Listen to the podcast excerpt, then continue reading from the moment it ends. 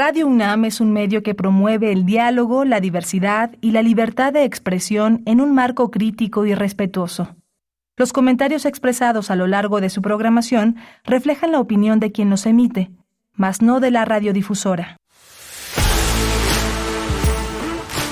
Radio UNAM presenta Prisma RU. Una mirada universitaria sobre los acontecimientos actuales. Prisma RU. Relatamos al mundo.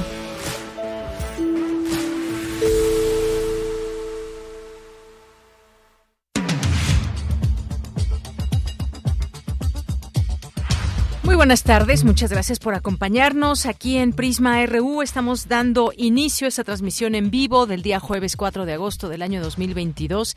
Siempre un gusto recibirles e invitarles a esta propuesta informativa de la una de la tarde. Bueno, antes que otra cosa, quisiera felicitar a los compañeros y compañeras de primer movimiento porque están cumpliendo ocho años, ocho años de estar al aire en ese horario de 7 a 10 de la mañana y con también mucha audiencia que los sigue y que está pendiente también de todos sus contenidos diarios, a todos y cada uno, a todas y cada una de quienes forman parte de este equipo. Les mandamos muchos saludos, por supuesto, a su conductora eh, Benenice Camacho, a su conductor Miguel Ángel Quemain, a todas las personas que forman parte de la producción y pues de la conformación como tal de todos los días de un programa de tres horas. Nada fácil, nada fácil realizarlo todos los días y ya ocho años al aire. Pues muchas felicidades desde aquí, un abrazo caluroso a todo, todo, todo el equipo. Nos da mucho gusto y festejamos con ustedes sus transmisiones cotidianas, escuchándoles todas sus secciones, entrevistas y todo lo que nos ofrecen por la mañana de lunes a viernes de 7 a 10 de la mañana. De verdad, un abrazo a todo el equipo de primer movimiento y les deseamos siempre lo mejor, larga vida y seguir aquí en estas en estas frecuencias universitarias. Así que pues no me resta más que enviarles esta afectuosa felicitación de parte mía, de parte de todo el equipo también. Muchas muchas felicidades, primer movimiento. Y bueno, pues el día de hoy aquí en Prisma RU tendremos tendremos un enlace hasta Coahuila porque hay una situación muy delicada con 10 mineros que quedaron atrapados. Tendremos aquí todos los detalles, el reporte desde Coahuila. También estaremos platicando sobre pues eh, estos temas de asesinatos a periodistas. El día de ayer otro más que se ha dicho hasta el momento, eh, cómo funcionan estos mecanismos de protección a a periodistas. Vamos a tener información con Luis Fernando Jarillo en un momento más. También tendremos la información universitaria, por supuesto, y tendremos una conversación con el doctor Edgar Morín que eh, pues nos va a platicar. Vamos a conversar con él de la estrategia de comunicación, la estrategia de comunicación desde el gobierno, pasando por supuesto por las mañaneras. Así que pues quédense aquí con nosotras y nosotros en Prisma RU. Vamos a hablar de ese tema que yo sé de antemano, sé que va a ser polémico, pero de eso se trata también, de, de que podamos, eh, podamos juntas y juntos generar esas opiniones al análisis y por supuesto con personas que se dedican a ello. Y vamos a tener también en nuestra segunda hora una conversación sobre el tema de esta denuncia que hace el presidente de Venezuela, Nicolás Maduro, el robo de oro venezolano en el Banco de Inglaterra. Vamos a platicarlo con el doctor Adalberto Santana, que es analista internacional y es investigador del Centro de Investigaciones sobre América Latina y el Caribe. Tenemos un par de invitaciones por ahí, así que no se pierdan eh, las mismas. Tendremos cine, hoy cine con Eric Estrada, crítico de cine, que nos va a platicar de los nominados al Ariel y dónde podemos ver las películas ya en streaming, así que no se lo pierdan. Eh, también tendremos cultura con Tamara Quirós, que nos presenta una entrevista con Mariana García Ortiz de Marce coordinadora del área pedagógica del MUAC. Así que, pues, no se pierdan esta información, la información nacional e internacional, aquí en Prisma RU. Le acompañamos en la producción Marco Lubián, en la asistencia de producción Denis Licea, Arturo González en los controles técnicos, Michelle González en las redes sociales, aquí en el micrófono le saluda con mucho gusto, de Yanira Morán. Una con ocho minutos y desde aquí relatamos al mundo. Relatamos al mundo. Relatamos al mundo.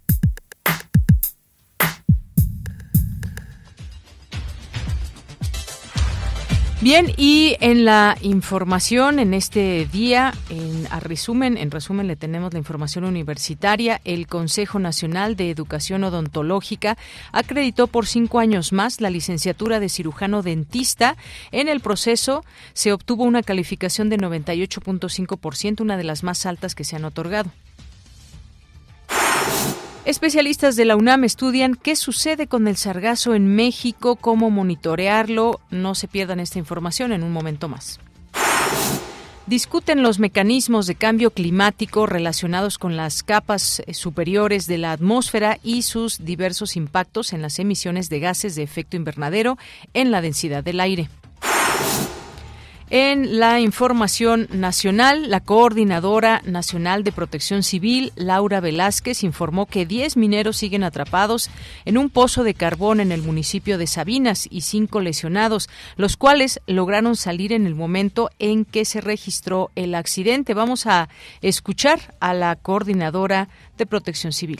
Tenemos a 10 mineros atrapados y cinco mineros lesionados mismos que lograron salir y eh, se revisa su, eh, la atención médica. Están recibiendo la atención médica en una eh, clínica cercana a Sabinas, es una clínica del IMSS. Dos de ellos ya fueron dados de alta, así es que se encuentran tres mineros en esta clínica del IMSS. hemos tenido reuniones con los familiares de los mineros que están atrapados, con quien hemos estado muy de cerca informándoles lo que pasa, lo que hacemos, cómo estamos trabajando de una manera muy coordinada, porque entendemos el momento en el que se encuentran y es nuestra obligación atenderlos y hablarles con la verdad y con todas las acciones que estamos haciendo por el, el gobierno federal en específico.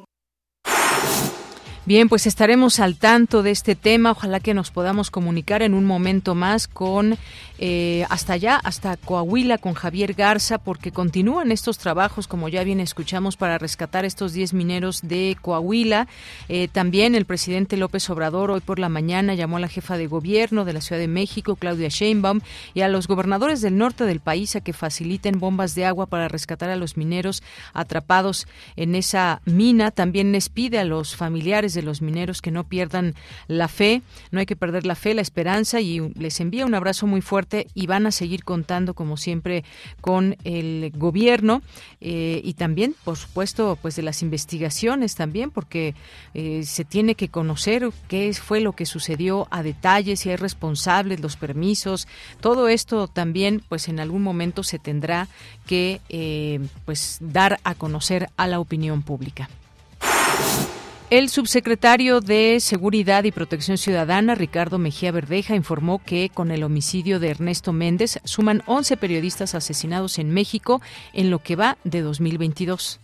El último caso es el de Ernesto Méndez Pérez, de San Luis de la Paz, Guanajuato.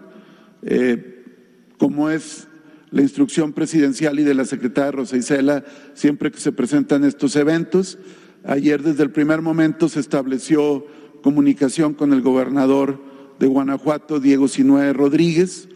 Ya hay avances en la investigación. Eh, Ernesto Méndez Pérez, además de su actividad periodística, también eh, participaba en la feria del municipio de San Luis de la Paz eh, como, como apoyo durante varios años, pero para este año se le había obtenido la concesión de la organización de la feria él lo anunció públicamente y desafortunadamente el día de antier fue asesinado. Se continúa con la investigación y estamos en coordinación permanente con la Fiscalía y sobre todo con el gobernador de Guanajuato. El presidente Andrés Manuel López Obrador propuso una tregua mundial por cinco años para evitar guerras y poder enfrentar la crisis, las crisis que afectan a los pueblos. Escuchemos. La postura de nuestro país es que no eh, haya eh, guerras, que se eviten las confrontaciones bélicas, que se busque mediante el diálogo acuerdos.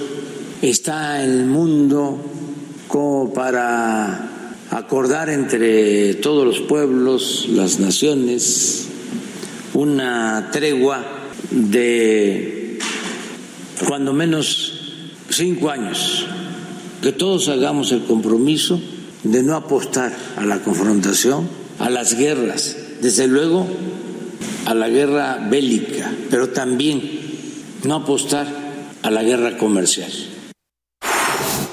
Bien, pues habrá que ver qué dicen otros países involucrados también para generar esta tregua.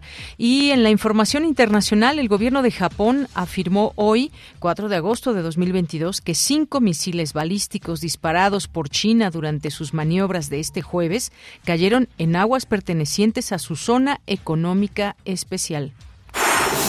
El gobierno del presidente Gabriel Boric presentó de 2022 una serie de medidas para reparar a las víctimas de las violaciones a los derechos humanos ocurridas durante el estallido social de octubre de 2019, uno de los episodios más violentos de la historia reciente de Chile.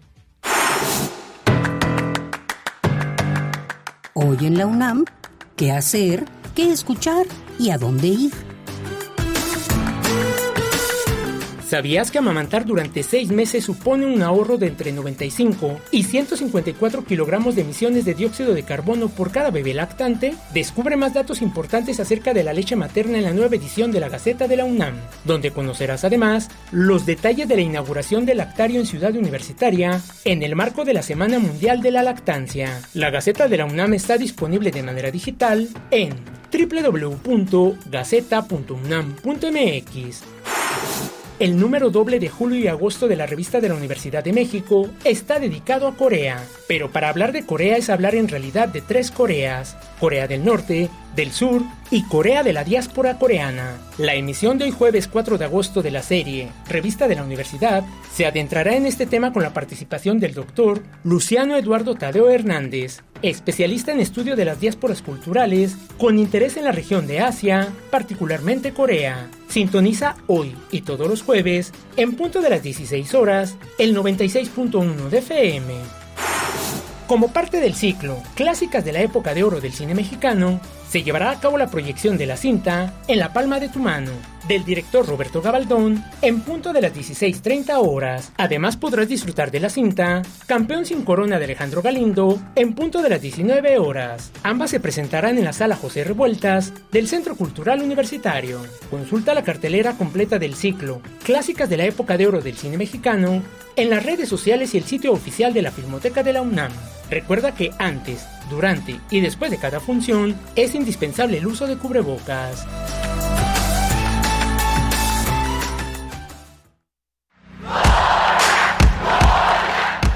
Campus RU Una de la tarde con 16 minutos y entramos a nuestro campus universitario de este día, jueves 4 de agosto. El tema del sargazo, que sigue siendo siempre un tema que nos interesa y sobre todo pues esta, esta zona, estas distintas zonas de nuestro país donde llega el sargazo. Así que investigar y atender la situación eh, del sargazo en México podría ayudar a frenar el cambio climático, incluso señalan investigadores. Dulce García nos tiene la información. ¿Qué tal, Dulce? Muy buenas tardes. Así es, Deyanira, muy buenas tardes a ti al auditorio. Deyanira, el sargazo es una macroalga marina parda del género Sargassum que se le puede ver flotando en la superficie del océano y aunque pareciera inofensiva, lo cierto es que daña los arrecifes y el ecosistema costero, por lo que hoy día significa un problema medioambiental y económico. Así lo señaló el doctor Jorge Prado Molina, académico del Instituto de Geografía de la UNAM y coordinador del Laboratorio Nacional de Observación de la Tierra durante la conferencia de medios ¿Qué sucede con el sargazo en México y cómo monitorearlo? llevada a cabo esta mañana para dar a conocer que hasta la fecha se reporta un espesor promedio de 10 centímetros de este sargazo en las costas de México. Vamos a escucharlo.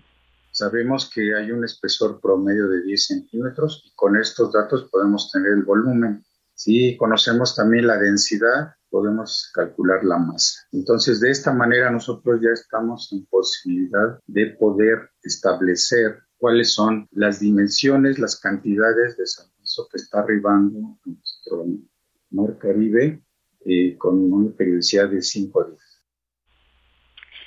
De Yanira, para obtener estos datos, los académicos se han auxiliado de imágenes vía satélite para agilizar sus investigaciones y actualmente cuentan con más de 4.700 imágenes de la zona de estudio que les ha permitido ver la evolución histórica de este fenómeno desde 2015.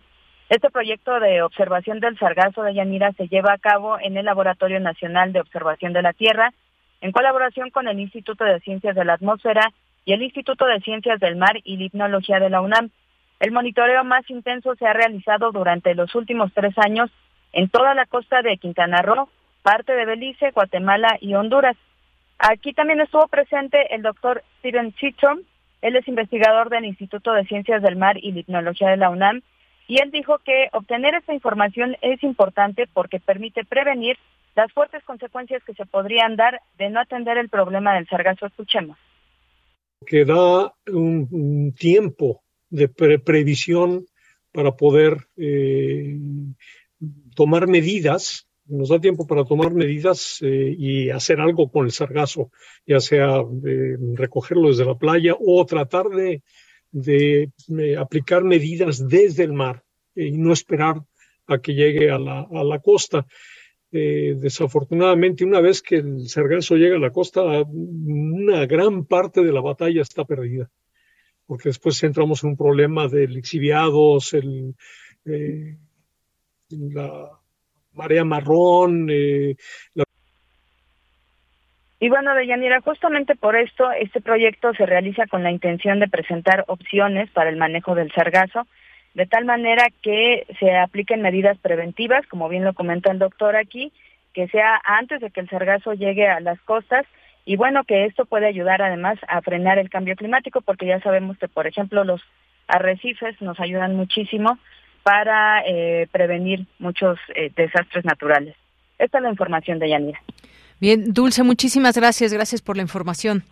Gracias a muy buenas tardes. Muy buenas tardes. Pues ahí vemos, puede haber otras consecuencias y hay otros elementos, también otros fenómenos, la marea marrón, pero 10 centímetros de espesor, imagínense, 10 centímetros de sargazo en distintas zonas donde pues ya esto se ha vuelto un grave problema y pues también, por otra parte, cómo se puede ayudar a frenar el cambio climático y todo lo que tiene que ver con esta, pues esta hierba que proviene desde las profundidades profundidades del mar.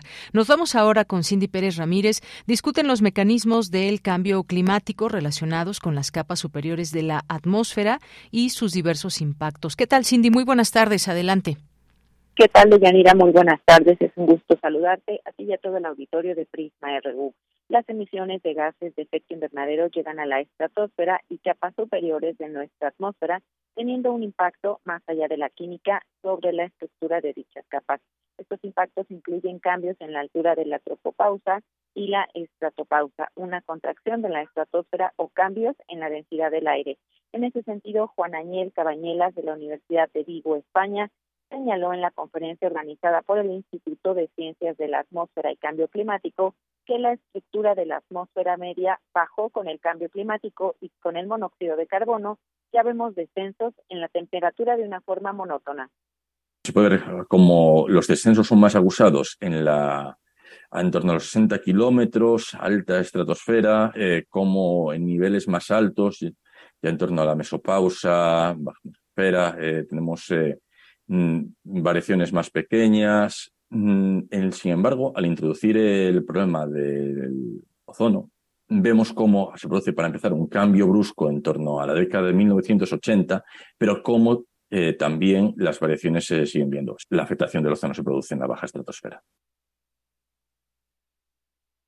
El especialista advirtió que todo ello conlleva efectos poco deseables como impactos sobre sistemas de navegación o el aumento del tiempo de permanencia en órbita de desechos espaciales.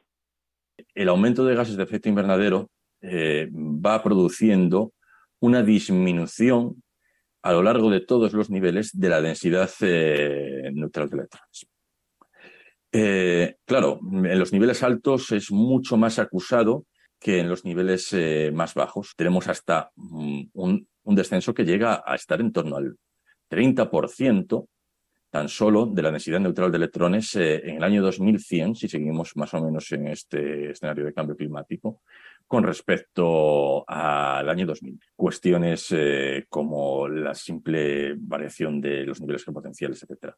Tiene implicaciones eh, reales en el día a día, eh, navegación de satélites, como mostrar continuación, etcétera.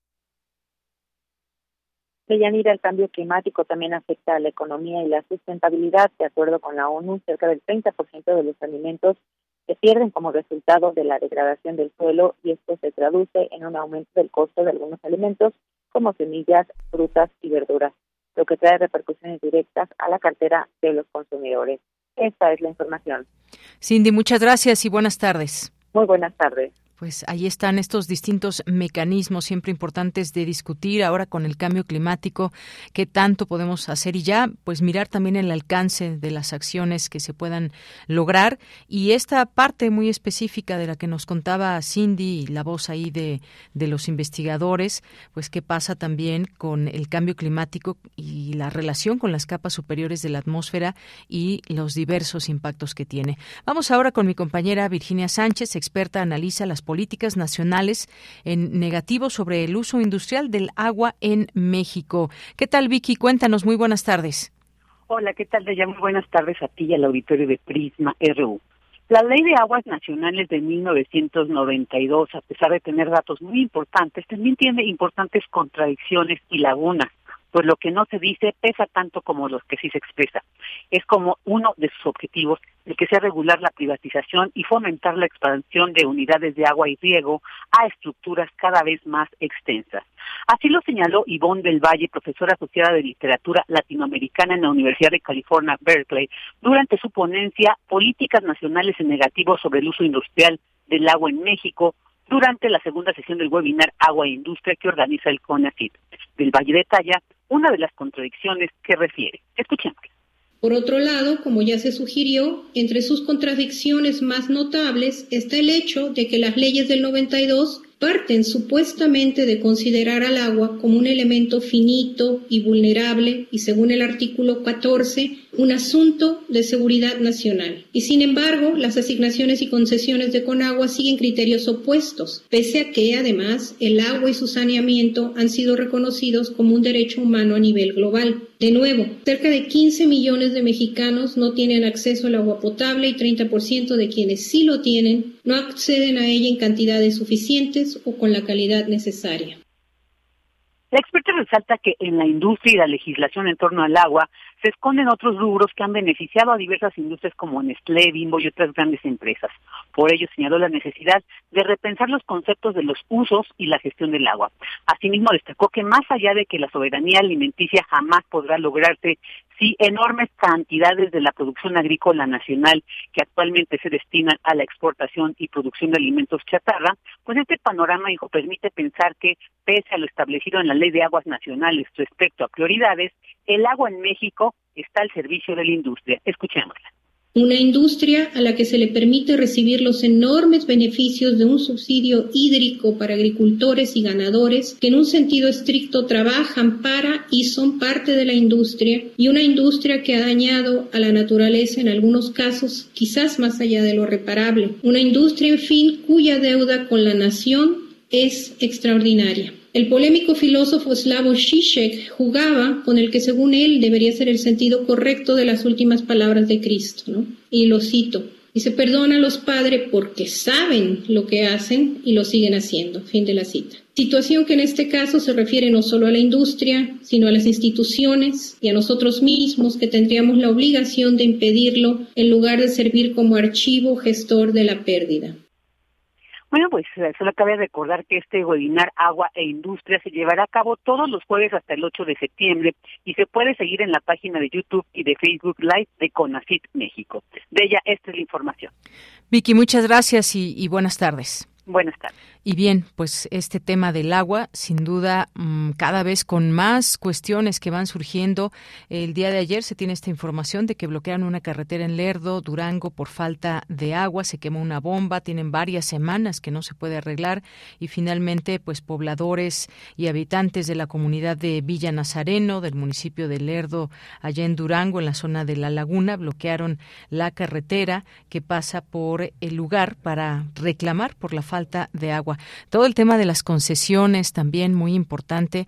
Estas concesiones que se dan, pues que a qué tienen derecho las empresas privadas, por ejemplo, explotar el agua, qué cantidad de agua y despojando muchas veces a comunidades que pues se beneficiaban en algún momento de esa agua. No dejaremos, por supuesto, de analizar el tema del agua y todas sus implicaciones. Pues nos vamos a la siguiente información con mi compañero Luis Fernando Jarillo.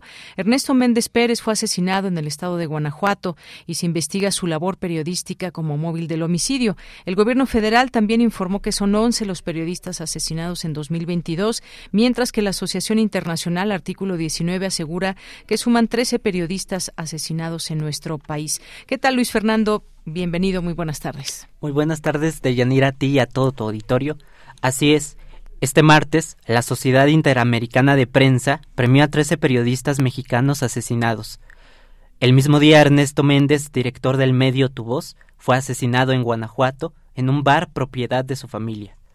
En lo que va del año, 13 periodistas han sido asesinados en el país. Y como ya se ha mencionado en muchas ocasiones, México es uno de los países más peligrosos para ejercer la libertad de expresión.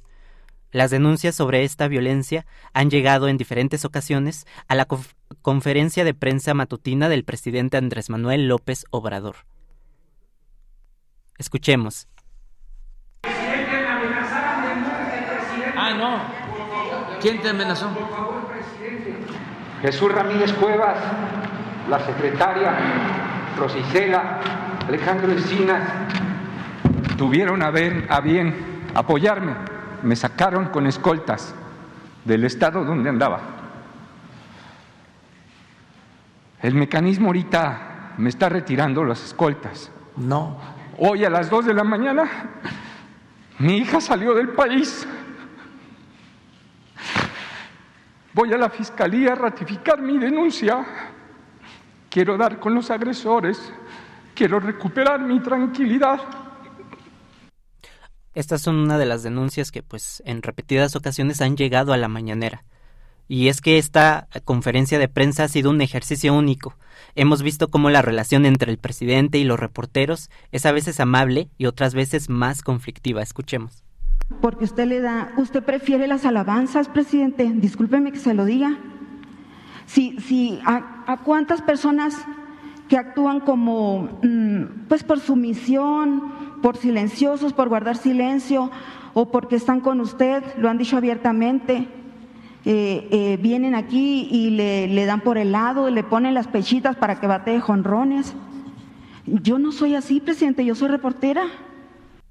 Más allá de este espacio, ¿cuál es el alcance del Estado para poder frenar la violencia contra la prensa o procurar justicia cuando ésta ya ha sucedido?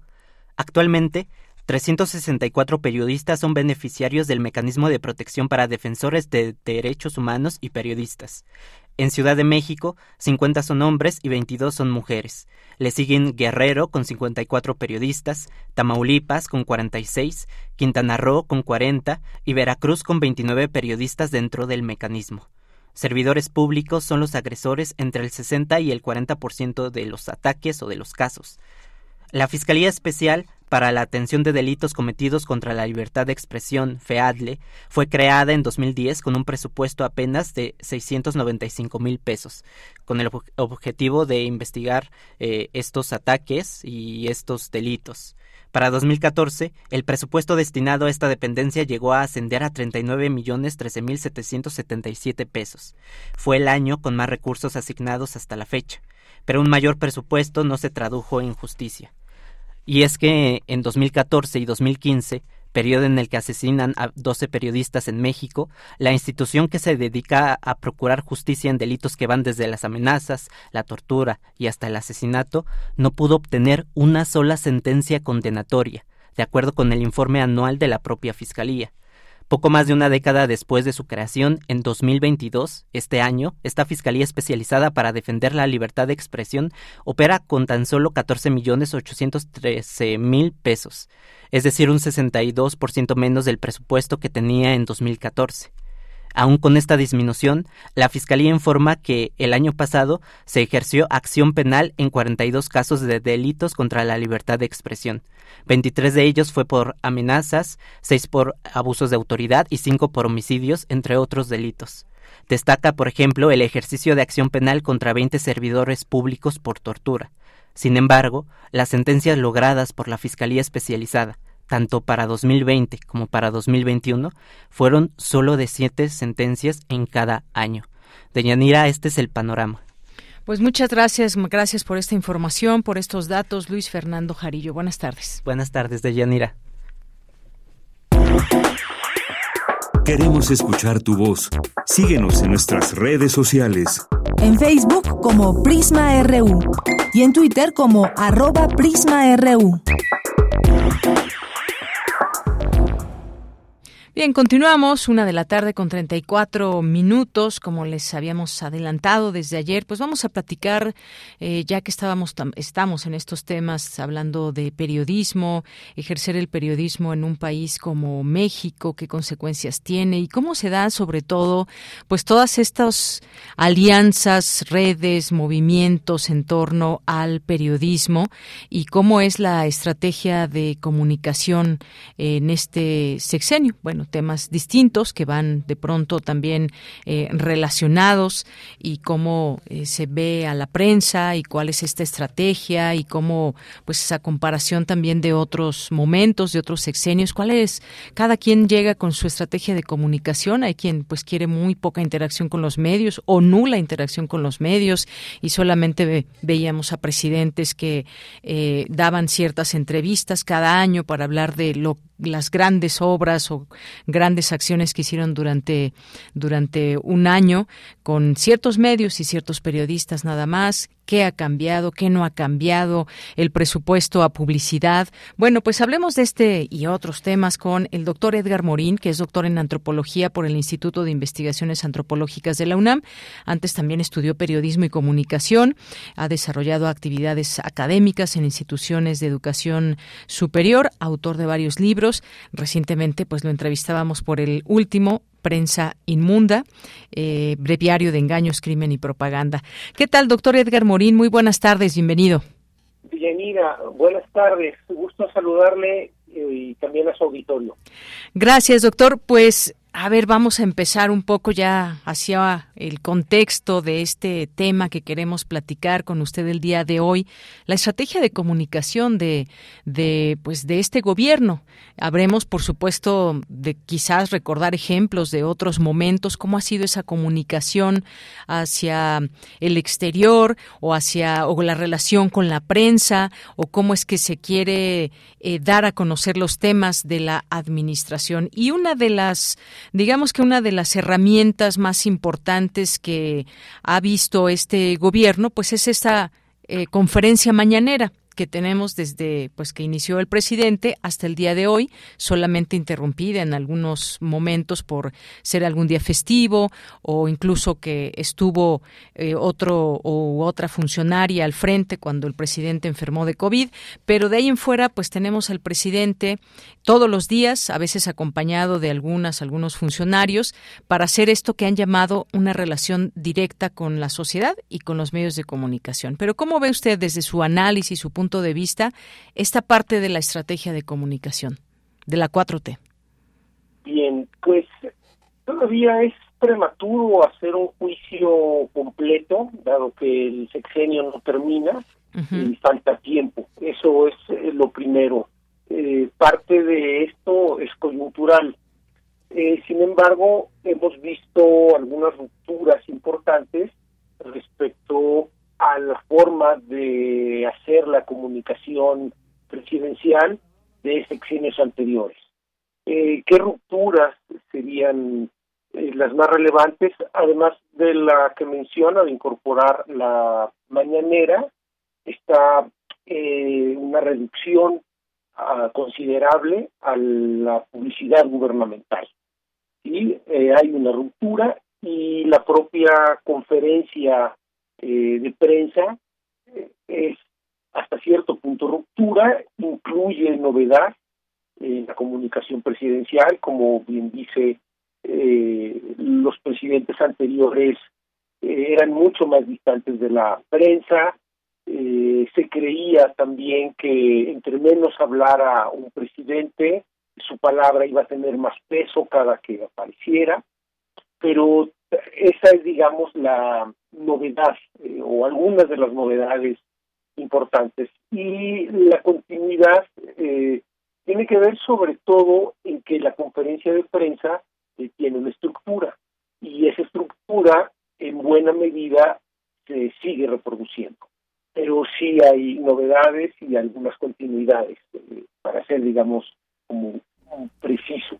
Así es. Y bueno, en todo esto, como usted dice, todavía no termina el sexenio y la, hay muchas evaluaciones que hasta final podríamos dejar ahí pendientes, pero ¿qué le parece pues este estos ejercicios que hay? Yo escuchaba ahora que eh, estábamos eh, transmitiendo esta información de nuestro compañero Luis Fernando Jarillo en torno pues a eh, número de periodistas asesinados y demás y cómo han llegado también distintas voces a la mañanera que directamente pueden increpar al presidente. Yo sé que muchas personas quizás eh, que nos estén escuchando digan, bueno, pues es que finalmente en la mañanera no hay un diálogo real con pues con los periodistas y demás. No se había visto esta posibilidad. Eso me parece de entrada y lo digo a título personal, me parece algo positivo. Cuando han ido incluso personajes muy conocidos de la comunicación, del periodismo, eh, pues siempre se les ha dado la palabra y han dicho pues creemos, queremos pensar que lo que han querido, lo que quieren expresar, eso me parece algo muy positivo que pues nunca se había dado. Creo que no estamos ante una situación que nunca antes se había dado, esa posibilidad que se da. Ahora, podemos hablar de los pros y de los contras también. Una de las quejas que ya escuchábamos también por ahí a una reportera era que cada, eh, cada hasta cada mes se le da la posibilidad de entrar y poder preguntar.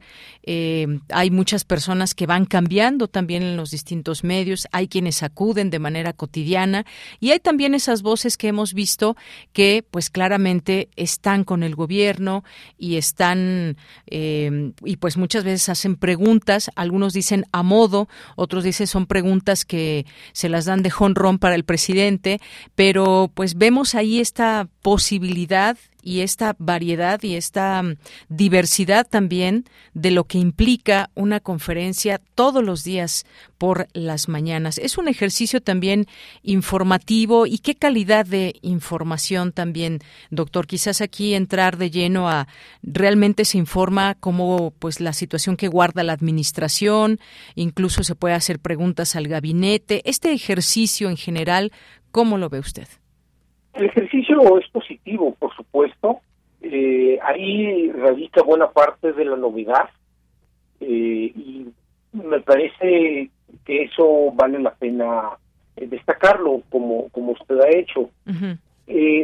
al mismo tiempo, la conferencia muestra, a querer o no, una serie de problemas al interior, digamos, del campo periodístico y de su relación con el poder institucional, en este caso el poder presidencial.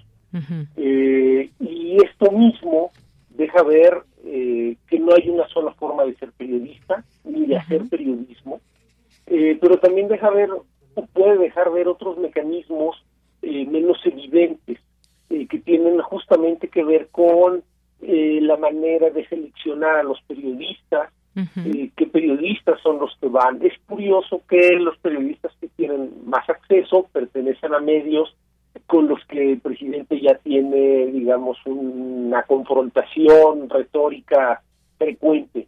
E, eso es curioso y muchos otros periodistas de medios pequeños, estatales, municipales, eh, lo que han eh, son justamente las dificultades para acceder eh, eso también es algo que tendría que mejorarse para que el ejercicio, digamos, de denuncia eh, que hace a nivel nacional por la eh, por los actores que están eh, justamente ahí pueda tener implicaciones. al mismo tiempo, pues no faltan, digamos, los infiltrados que sondean o que tienen intereses en sondear el ánimo presidencial, es relacionado con estados, con grupos de interés. Entonces, en el formato, el propio formato de una conferencia de prensa, independientemente que sea el presidente, todos esos formatos siempre se han prestado a eso. eh, si lo llevamos a otras fuentes, vamos a encontrar que hay paleros, como le llamaba ahí una periodista. eh, tendríamos que explicar, y en el libro de la prensa inmunda se hace, bueno, cuáles son las condiciones para que haya algunos que sean paleros y por qué ahora estos llamados paleros, y es que lo son, y algunos son como muy evidentes, eh, por qué proliferan en el Internet y por qué es importante eh, establecer ciertas reglas para hacer periodismo. Por supuesto, están en todo su derecho de hacer periodismo militante, pero también la sociedad, pues, eh, merecemos eh, que nos digan justamente qué es lo que representa, ¿no? O sea, si su interés es tal o cual, y a partir de ahí, pues en buena medida es el tipo de periodismo que se hace. Eh, todo eso favorecería, digamos, la transparencia y que la sociedad pues tenga una información de interés público pues, de mejor calidad, que de eso es. pues hemos adolecido. Así es, doctor. Y bueno, hay una hay una parte también muy importante en todo esto, como usted decía, puede haber eh, un periodismo o hemos visto un periodismo militante, un periodismo que investiga, que cuestiona también y que hemos visto en varias ocasiones algunos comentarios hemos escuchado del propio presidente, pues que no no le gusta eh, la crítica, como pues bueno me parece que a ningún presidente muchos han sido más o menos intolerantes con ese tema de la crítica. Y hay una sección en particular que pues bueno más reciente eh, en la mañanera que es quien, quien quienes quieren las mentiras de la semana que si bien puede ser un ejercicio interesante y me refiero a lo siguiente doctor que puede haber puede ser también que se publiquen eh, informaciones imprecisas o incluso llegar a una mentira publicar dar por hecho algo que no es así. Qué le parece a usted este ejercicio que se hace los días miércoles ahí en la mañanera Me parece la, la intención me parece muy buena, es eh, necesario y más en estos tiempos donde se habla de posverdad y la mentira es descarada y las fake news.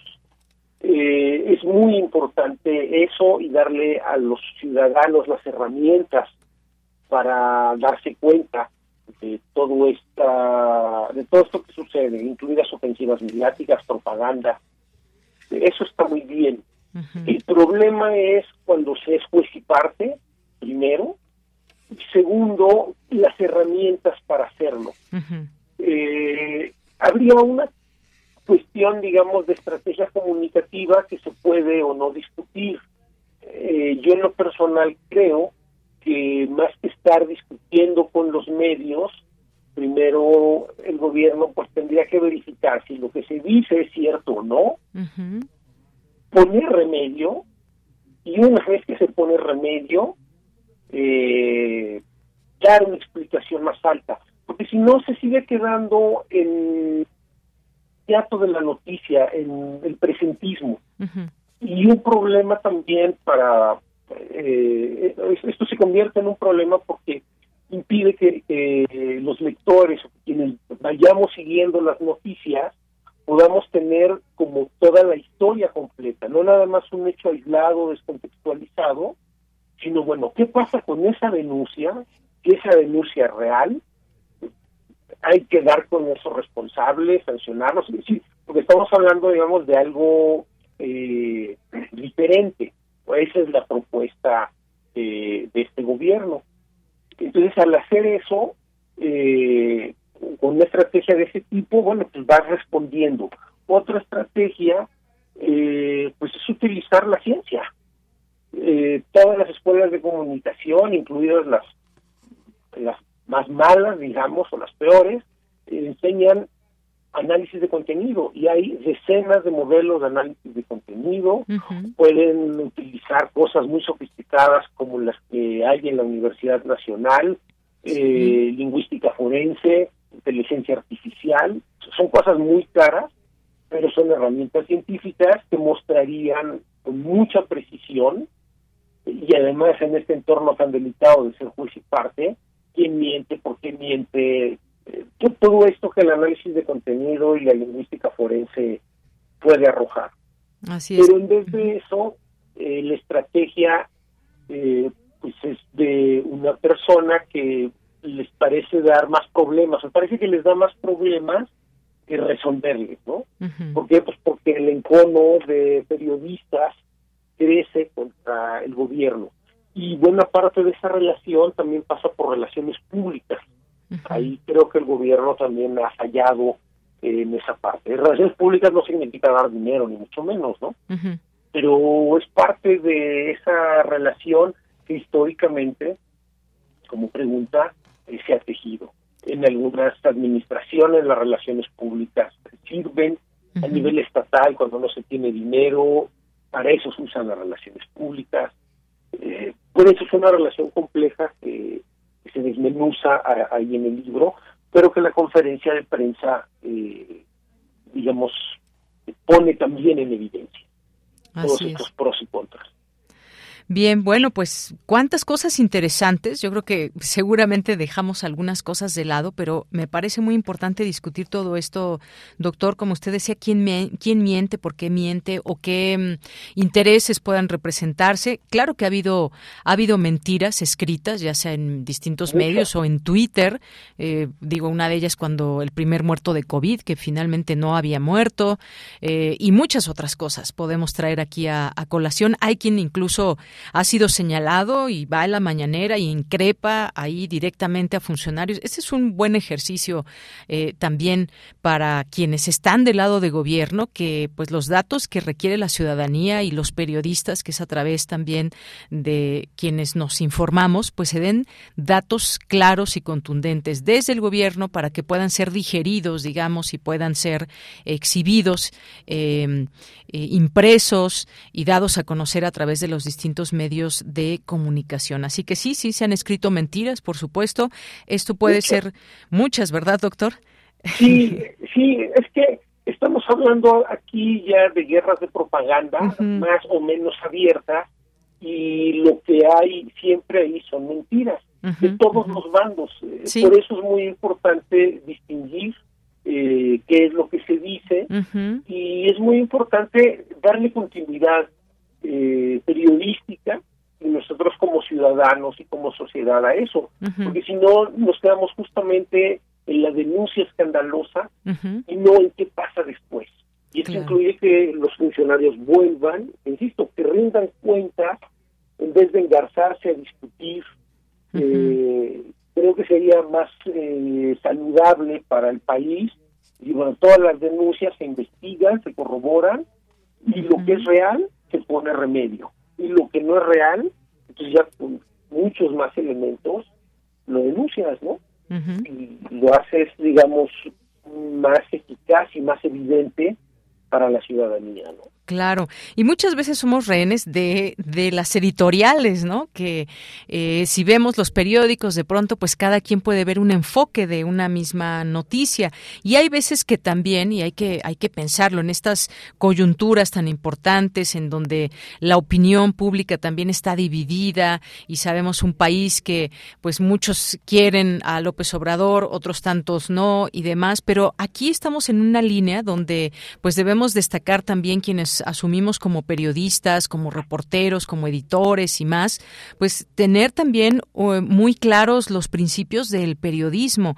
Eh, hay una ética, hay una deontología que podemos seguir, hasta dónde nos estamos alejando de esa labor periodística, siendo rehenes también incluso de intereses particulares o personales de empresas, de dueños de medios de comunicación. Todo esto por ahí también es muy interesante darlo a conocer, doctor.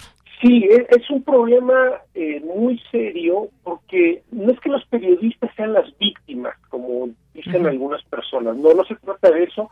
También tienen una parte importante de responsabilidad y son parte del problema. Pero es muy importante también entender las condiciones y el contexto que produce eso, porque no se trata de personalizar o de eh, sensacionalizar eh, si tal o cual es corrupto, no. Eh, lo que yo planteo en el libro de la prensa inmunda se trata de un sistema y los trabajadores se adaptan a ese sistema y hay condiciones laborales que los hace eh, de pronto tener el papel de sicarios, de la tecla, otros lo hacen por gusto o por condiciones ideológicas, que no es tan, tan simple eh, dar cuenta. Entonces el libro hace un esfuerzo eh, por ir distinguiendo eh, todos estos matices en, en la relación y en las formas de hacer periodismo, porque un problema importante, y eso tiene que ver directamente con las empresas, con los trabajadores y los periodistas, es lo que usted menciona, los códigos deontológicos. Pero pueden existir o pueden estar, pero no son visibles para sus lectores y en los hechos no se cumplen. Y esos códigos deontológicos les dan a los reporteros y fotógrafos un margen de maniobra que en organizaciones que históricamente son bastante autoritarias y que muchas de ellas están sometidas a las lógicas del mercado, estas dinámicas de producir la noticia para ayer, que la noticia es una mercancía, todo esto que sabemos, entonces eh, los pone en, mayor riesgo. Entonces creo que ese es también algo, algo importante, que esa profesionalización eh, da un mayor margen de maniobra. La contradicción es que ni a las empresas periodísticas les conviene, a sus dueños menos, pero tampoco al sistema político. Porque hay que recordar que ya la Suprema Corte ha, premiado al Congreso a que legisle sobre eh, publicidad, que es parte del problema de esta relación sadomasoquista, digamos, ¿no?, entre el poder y los periodistas y los medios. Entonces, eh, si no se regula, porque además a muchos agentes y actores políticos les conviene que no se regule, pues bueno, vamos a seguir en lo que estamos, ¿no? Se queda buena parte en la retórica y cosas muy positivas, pero al final es importante aterrizar esto y distinguir eh, justamente a quién le conviene o no que existan códigos deontológicos, que se profesionalice el trabajo de informar, eh, que se valore como tal. Claro. Que le sigue pagando, digamos, el, sueldo de los periodistas sigue atado a la Comisión Nacional de Salarios Mínimos. Entonces, ¿cómo puedes producir información de calidad con las condiciones? Claro, eso no les quita, digamos, la responsabilidad como como bien apuntan algunos. Bien, doctor, pues cuántas cosas y pues ahora pasamos rápidamente a otro tema, con esto terminaríamos. Muchas veces pues el reportero, el reportero de a pie, el periodista, pues hace su trabajo eh, bajo un suelo muy movedizo, porque por una parte si nos vamos ya a los estados, por ejemplo, cómo es reportear en lugares como Sonora, Guerrero, Veracruz, Michoacán, Estado de México, Oaxaca, Colima, lugares donde pues muchas veces se han sabido de notas y movimientos de un elemento que, pues por supuesto, la a nuestro país, y me refiero al narcotráfico, cómo informar desde el periodismo sobre todo ello sin estar bajo riesgo, pues me parece que simplemente no se puede.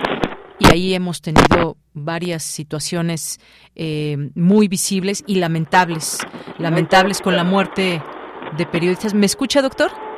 Escucho bien. Ah, es que estamos escuchando ahí un ruido pero sí escucho bien. Ah, muy bien. Bueno, le decía, todo este tema del, del narcotráfico y cómo informar, eh, se nos va acabando el tiempo, pero no me gustaría despedirme sin un comentario sobre este tema, doctor.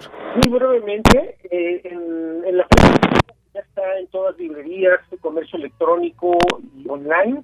Eh, ¿Qué es lo que plantea? El modelo del periodismo de paz, muy importante para profesionalizar a los periodistas en situaciones de riesgo. Y un detalle que es muy relevante también, en México y en otras partes de América Latina, donde están dejando que hay abajo.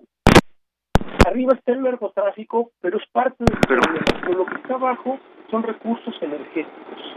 Entonces hay un problema más complejo donde hay una, una sociedad, digamos, o una serie de misiones entre grupos del crimen organizado, esto que se llama narcotráfico, paramilitares y eh, aquellas compañías dedicadas a la extracción Y, doctor, algo, algo, algo pasa con la llamada, no sé, es se escucha como si contestaran otro teléfono y se estuviera metiendo el ruido. Pero bueno, ya para despedirnos, despedirnos, vamos a volverle a marcar al doctor Edgar Morín, porque pues otra vez se nos queda otro gran tema y pues vamos poco a poco. Hoy era este tema de la comunicación, la estrategia de la 4T y pues este es otro gran tema, que cómo, cómo en medio de todos estos problemas de violencia se puede hacer periodismo. Pues doctor, prácticamente llegamos al final. Se nos queda otro tema pendiente, si quiere, para otra ocasión seguirlo platicando aquí. Sí, yo he intentado, parece que, ya lo escucharon la última parte, pero sí es importante ubicar para su, su radio escucha que eh, donde están matando periodistas, abajo lo que hay son recursos energéticos, minerales. Entonces ahí es justamente parte del trabajo sucio contra periodistas y activistas de derechos humanos, defensores de la tierra. Eh, vale la pena profundizar en ello, porque el narcotráfico es más la cortina de humo en muchos lugares, porque lo que está abajo es la disputa por los energéticos. Insisto, la cuenca de Burgos, Michoacán, Guerrero, Oaxaca. Y ahí no son los periodistas, digamos, que van necesariamente a la mañanera, algunos que van a expresar que los están amenazando de muerte y que corren un riesgo real. Efectivamente, pues si quiere, lo dejamos para otro momento este tema también muy, muy importante cuando guste, gracias y pues nada más eh, eh, recordar que ya está a la venta en librerías y online. Muy bien. Eh, gracias, doctor Edgar Morín. Muy buenas tardes. Buenas tardes y gracias. Un saludo. Gracias a usted. Hasta luego. Pues ahí todos estos temas eh, hoy la estrategia de comunicación de la 4T pasando por las mañaneras. Y ahora pues bueno se abrió otro gran tema con el doctor para poder platicar eventualmente. Qué hay detrás de muchas informaciones y qué hay detrás de distintos asesinatos aquí allá y acullá de periodistas en nuestro país energéticos agua activismo eh, medio ambiente. Quiénes son esas grandes empresas o grandes dueños de eh, pues de sitios incluso eh, importantes para el turismo o para la extracción de agua, de minerales. Bueno, mucho, mucho tiene que ver ahí también esos intereses que puedan haber y que se dan, si se dan a conocer, pues qué pasa, pues entonces hay amenazas, hay asesinatos contra periodistas, también activistas. Ya lo seguiremos conversando, por lo pronto pues ya nos dieron las dos, hay que ir al corte y regresamos a la segunda hora de Prisma RU. Prisma RU. Relatamos al mundo.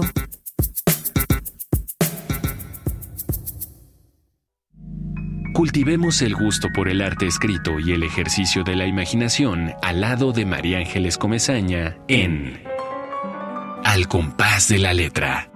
Rutas literarias para viajar entre textos, poemas y cartas. Todos los jueves a las 18 horas por el 96.1 de FM. Radio UNAM, Experiencia Sonora.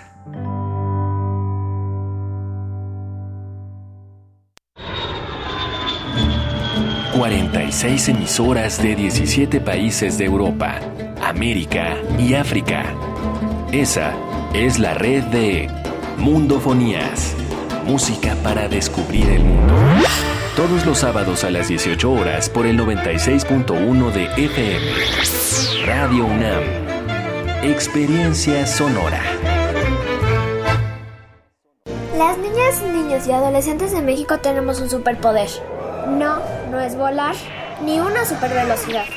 Nuestro superpoder es que nuestra voz se escuche en todo México. ¿Y sabes para qué nos sirve? Para que quienes toman decisiones en este país nos escuchen y juntos podamos moldear un mejor futuro. Escucha nuestras voces en los resultados de la consulta infantil y juvenil 2021 que organizó el INE en INE.mx. Mi INE es valioso porque nos escucha y nos une. El placer sexual es un derecho universal. Con tantos estereotipos y discriminación, cómo viven su sexualidad las personas con discapacidad.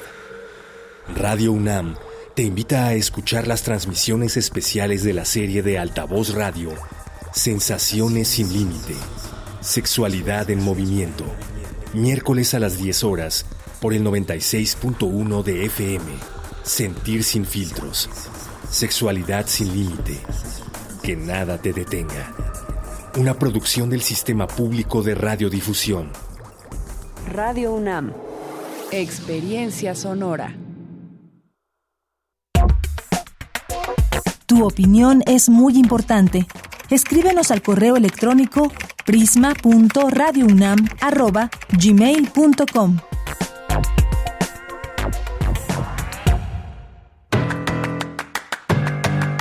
Mañana en la UNAM, ¿qué hacer? ¿Qué escuchar? ¿Y a dónde ir? El Museo Universitario Arte Contemporáneo de la UNAM abre la convocatoria del curso de verano Esquejes para un Nuevo Mundo, dirigido a niñas y niños de 6 a 12 años de edad, donde aprenderán sobre arte, naturaleza y el cuidado de otros seres a través de diversas actividades y talleres que les permitirá redescubrir el pasado e inventar nuevas formas de comunicarnos para dejar mensajes al futuro. Este curso de verano se llevará a cabo de lunes a viernes, de 10 a 14 horas, del 8 al 19 de agosto de 2022. Consulta los detalles en las redes sociales y el sitio oficial del Museo Universitario Arte Contemporáneo. La Universidad Nacional Autónoma de México, a través de la Dirección General de Atención a la Comunidad, te invita a participar en el Congreso Culturas, Pueblos y Lenguas Indígenas en México. Nada sin nosotras y nosotros, que se llevará a cabo del 20 al 23 de septiembre de 2022. Las y los participantes deberán enviar sus propuestas de participación a más tardar el 8 de agosto al correo electrónico congreso. Para mayores informes consulta las redes sociales de la DEGACO.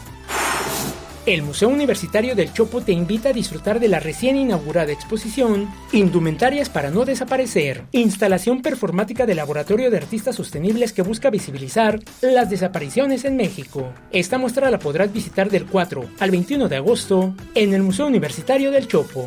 No olvides llevar tu cubrebocas. Para Prisma RU, Daniel Olivares Aranda.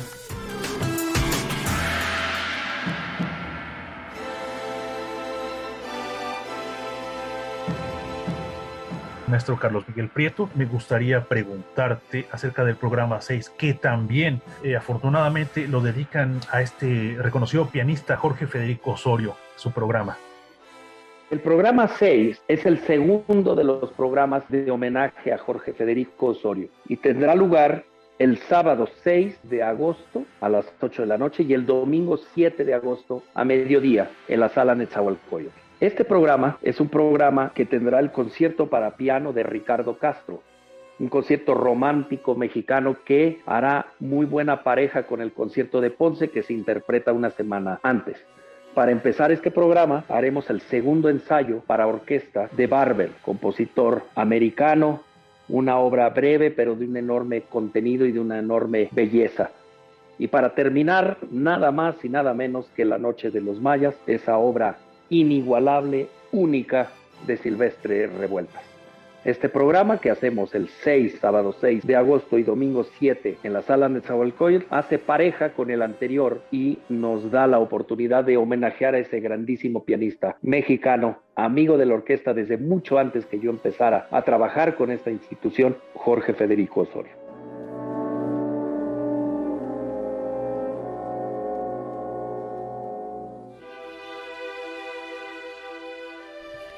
Bien, pues continuamos en esta segunda hora de Prisma RU, dos de la tarde con siete minutos. Y bueno, ya saben que aquí tenemos siempre invitaciones que hacerles. Para la del día de, de ayer que anunciamos, para este próximo viernes, todavía nos queda por ahí un pase doble. Así que si quieren, pueden escribirnos. Es para el viernes y tenemos tenemos ahora otras cortesías dobles. En esta ocasión son cuatro cortesías dobles para escuchar a la Sinfónica de Minería para el concierto del día sábado a las 8 de la noche.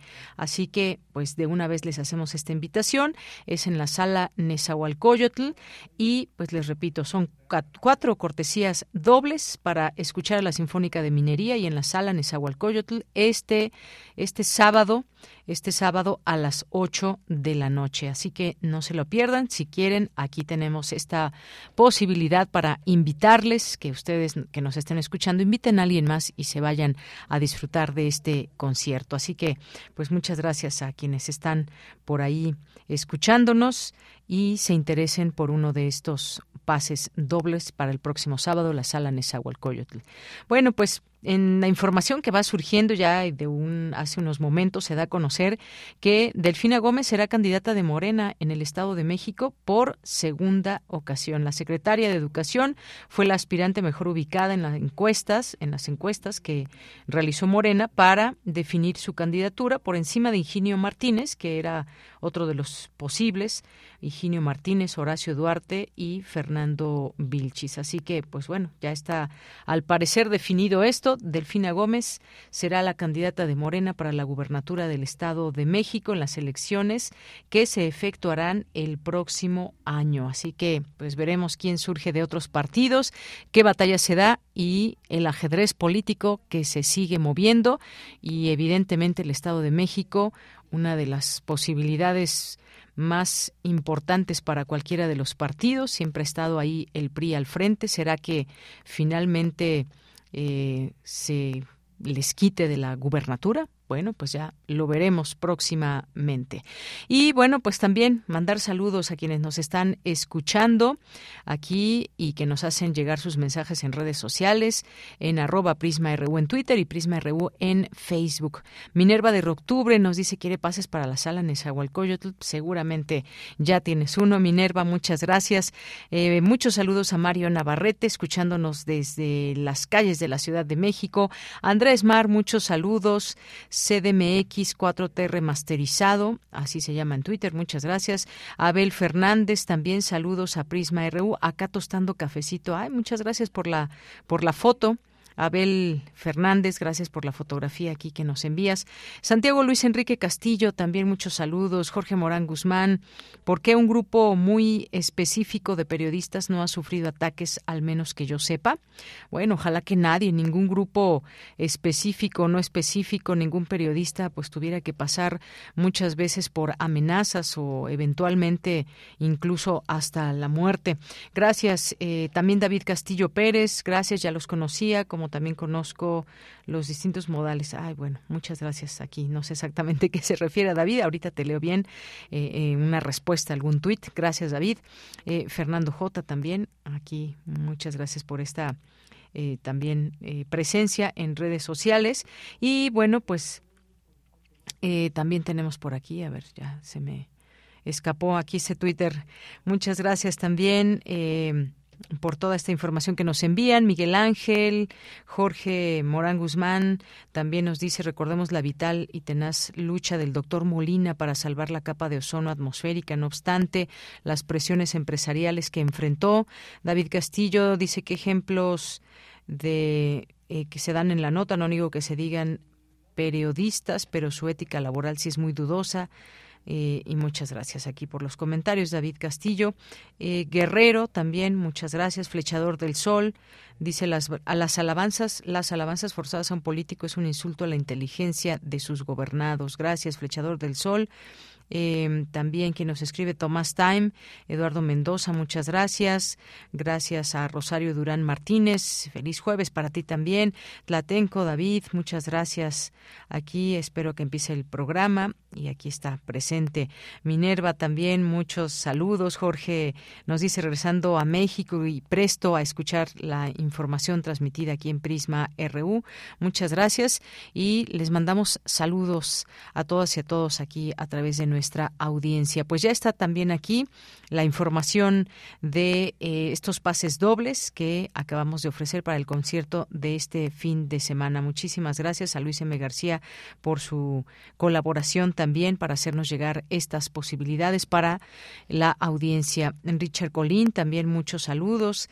Gracias que nos escribe. Jane también, que ya nos están aquí pidiendo cortesías. Muchas gracias y van para ustedes. Bueno, pues vámonos con la información en esta segunda hora reacreditan la licenciatura de cirujano dentista a la Facultad de Odontología de la UNAM. Adelante, Cristina Godínez, muy buenas tardes. Hola, ¿qué tal, Deyanira? Un saludo para ti y para el auditorio de Prisma R1.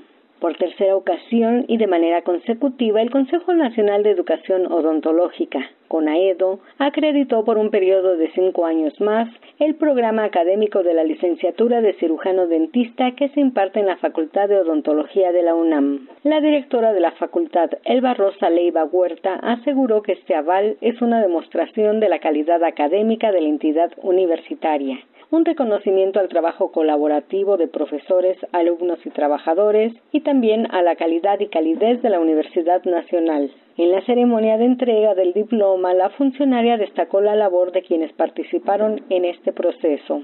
Por su parte, el presidente de la CONAEDO, Carlos Carmona Cetina, dijo que la Facultad de Odontología obtuvo en este proceso una calificación de 98.5%, que es una de las más altas que se han otorgado.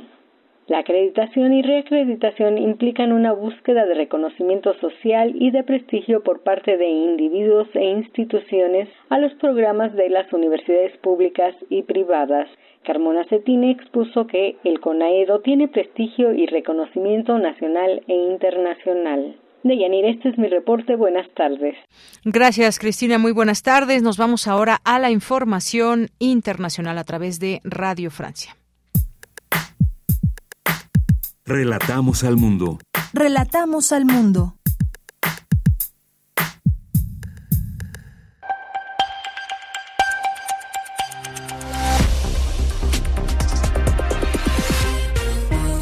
Bienvenidos a este flash informativo de Radio Francia Internacional. En los controles lo hace Elena Dutruc-Rosé. Hoy es jueves 4 de agosto y así comenzamos. Andreina Flores. Nancy Pelosi se encuentra ya en Japón, última parada de su gira por Asia, marcada por su polémica visita a Taiwán. China sigue enfurecida y desarrolla maniobras militares durante tres días en el estrecho de Taiwán, las más importantes que haya realizado la Fuerza Armada China en décadas. El comercio entre China y Taiwán también está paralizado. Japón denuncia que cinco misiles balísticos chinos habrían caído en su zona económica exclusiva por primera vez, según informó el ministro de Defensa japonés Nobuo Kishi. Japón ya ha presentado una protesta ante China a través de canales diplomáticos. Se cumplen dos años de la explosión en el puerto de Beirut, Líbano, que dejó más de 200 muertos y miles de heridos. La investigación sobre los hechos parece estancada y hasta ahora ningún responsable ha sido llevado a la justicia. Hoy se desarrollan tres marchas en protesta contra esta inacción judicial. Escuchemos el testimonio de Mariana Fodulian, quien perdió a su hermana Gaia en la tragedia. En mi familia soy la única que está luchando. Mi madre siempre dice que aquí nunca habrá justicia. En cuanto a los políticos, están trabajando para ver quién se cansará antes, si nosotros o ellos. Están intentando hacer que nos aburramos, que perdamos la esperanza. En Italia, el líder ultraderechista Matteo Salvini inició su campaña electoral reiterando su fuerte discurso contra la migración ilegal y para ello escogió la isla de Lampedusa donde desembarcan cientos de migrantes provenientes de África. Vamos a parar los desembarcos. Si ustedes confían en nosotros, volveremos a proteger nuestras fronteras, dijo Salvini en Twitter. El gobierno ruso exigió hoy la salida del país de la cónsul de Noruega, acusada de rusofobia, al decir que odiaba a los rusos en un video que se volvió viral en las redes sociales. Después de lo sucedido, la presencia de Elizabeth Ellingsen en el territorio ruso es imposible, dijo el Ministerio de Relaciones Exteriores de Rusia. En Argentina, el expresidente de la Cámara de Diputados, Sergio Massa, asumió como nuevo ministro de Economía. Sus retos son frenar la inflación galopante que ya acumula el 64% y reducir el déficit fiscal, según lo acordado con el Fondo Monetario Internacional.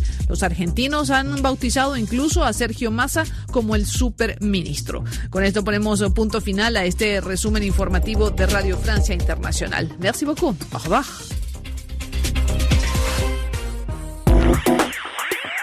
Queremos escuchar tu voz. Síguenos en nuestras redes sociales. En Facebook como Prisma RU y en Twitter como arroba PrismaRU. Y continuamos con los temas internacionales. A lo largo de estos días ha circulado esta denuncia que hace el presidente de Venezuela, Nicolás Maduro, esta denuncia que Reino Unido impulsa una operación para secuestrar o robar el oro de su país que está en el Banco de Inglaterra. Protestó por el pedido de Estados Unidos Argentina de incautar un avión de carga Boeing 747 venezolano retenido en Buenos Aires desde junio y pidió respaldo para recuperar esa aeronave aeronave. Pero ¿qué hay con este caso de robo eh, o supuesto robo de oro venezolano que fue depositado en las bóvedas del Banco de Inglaterra por el Banco Central de Venezuela? Un acto de qué estamos hablando y bueno, pues ya el presidente de Venezuela dice que es un acto de piratería. Eh, vamos a platicar de ese tema con el doctor Adalberto Santana, que es analista internacional, es investigador del Centro de Investigaciones sobre América Latina y el Caribe, cuenta con una licenciatura de estudios latinoamericanos, eh, una maestría en estudios latinoamericanos y también es doctor en esta materia eh, por la Facultad de Filosofía y Letras de la UNAM. Doctor, siempre un gusto saludarle. Buenas tardes. Muy buenas tardes, Deyanira. ¿Cómo le va? Muy bien, doctor, muchas gracias. Pues, ¿cómo ve este tema? ¿Qué podemos decir de lo que está sucediendo en el marco de esta declaración, esta denuncia de Nicolás Maduro, presidente de Venezuela? Bueno, pues que se constata precisamente que estos grandes imperios, particularmente el británico, pues siguen eh, apoyándose en sus viejas prácticas que vienen ya desde el siglo XVI y que continúan hasta nuestros días, que es la piratería, o sea, asaltar a, a los pueblos, a los países donde tienen sus riquezas y particularmente en este caso, como lo ha señalado el presidente Nicolás Maduro, pues le están robando al gobierno de Venezuela y al pueblo venezolano pues sus riquezas depositadas, particularmente las 32 toneladas de oro que dicho gobierno venezolano ¿sí? invirtió en el Banco de Inglaterra y que por orden del Tribunal Supremo de Londres pues le ha negado que la pueda retirar el Estado venezolano, incluso han, han señalado las autoridades británicas en esta obra de piratería, tratar de entregarle esa misma riqueza al autoproclamado presidente de Venezuela, el señor Guaidó. Entonces, pues esto cómo puede considerarse, a mi juicio, como un nuevo acto de piratería en el siglo XXI por parte de la corona británica. Bien, y es que justo, justamente esto le iba a preguntar por qué hay oro de Venezuela en el Reino Unido. Nos dice usted es una inversión y bueno, pues sí, esta jueza Sara Crockerill del Tribunal Superior de Londres falló que estas son 31 toneladas de oro que están valuadas en 1.900 millones de dólares y, que deben de entregarse al opositor Juan Guaidó. Ahí es donde nos perdemos. ¿Por qué o qué tiene que ver Juan Guaidó si no fue el intermediario, ni mucho menos está hablando de un gobierno?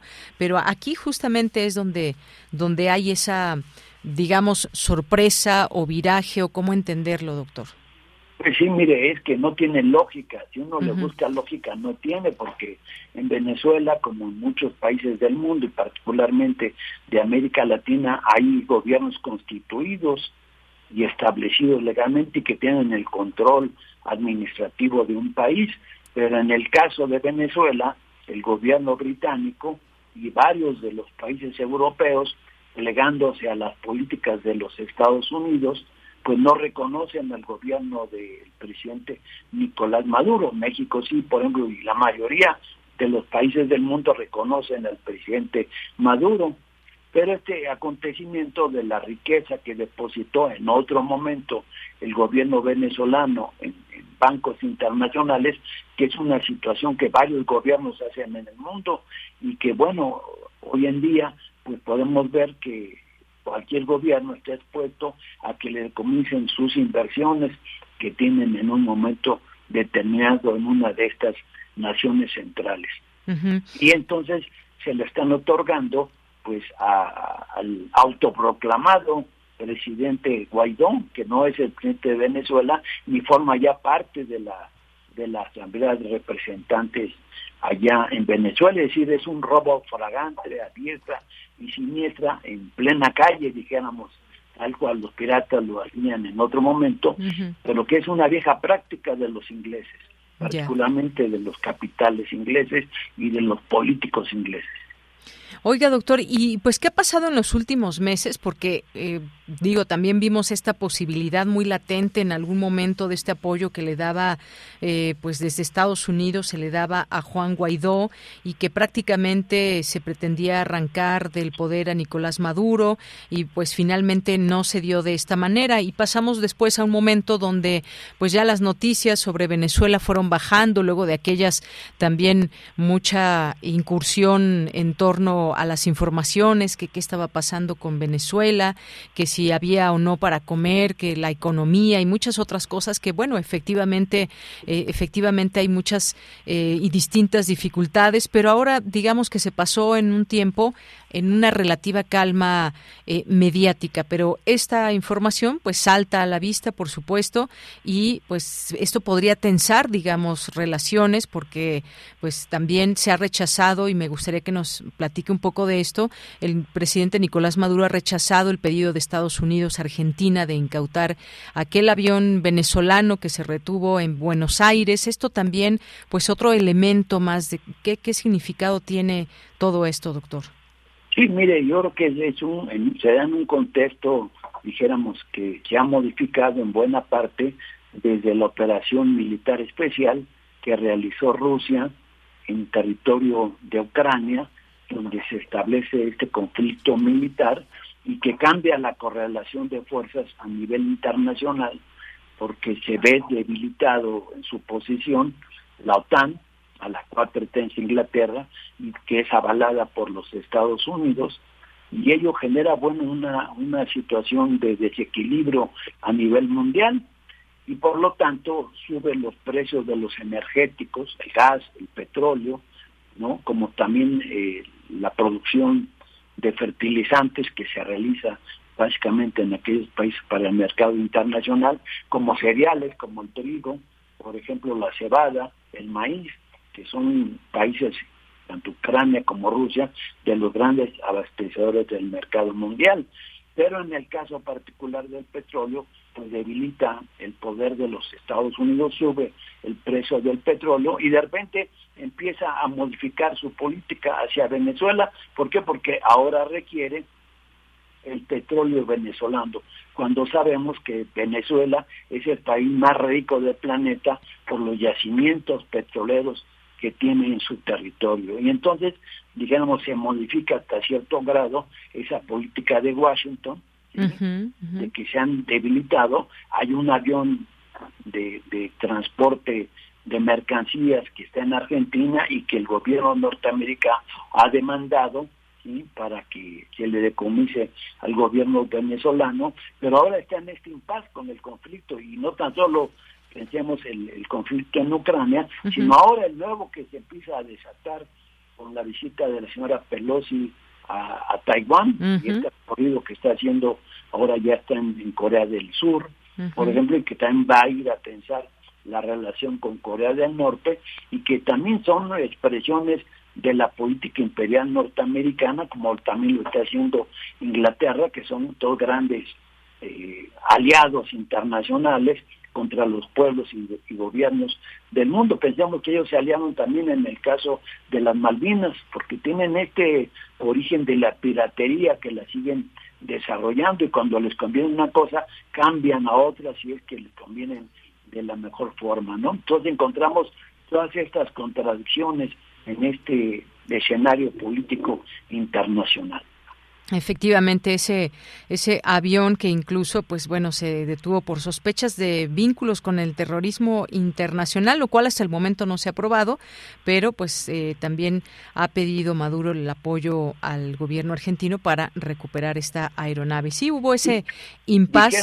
Porque son una especie de fake news, o sea, mentiras que lanza la prensa, ¿no? Y que están pues manejando a través de los medios de información, pues que tienen las grandes agencias de los países imperialistas como es el caso de Estados Unidos y de Inglaterra. Lo que dice el presidente de Venezuela es que pretenden robarles un avión, propiedad de Venezuela, en Argentina, por mandato de un tribunal imperial así lo describe, de Estados Unidos, es decir, que le pretenden robar este avión gigante, moderno, de carga, eh, lo que ha declarado a la televisión y el Departamento de Justicia de Estados Unidos dijo que la aeronave fue vendida por la empresa iraní Mahan Air Marsur, filial del consorcio venezolano de industrias aeronáuticas y servicios aéreos, lo que viola las leyes de exportación de Estados Unidos. Ahí está esta situación que por una parte señala Estados Unidos y lo que señala eh, Nicolás Maduro.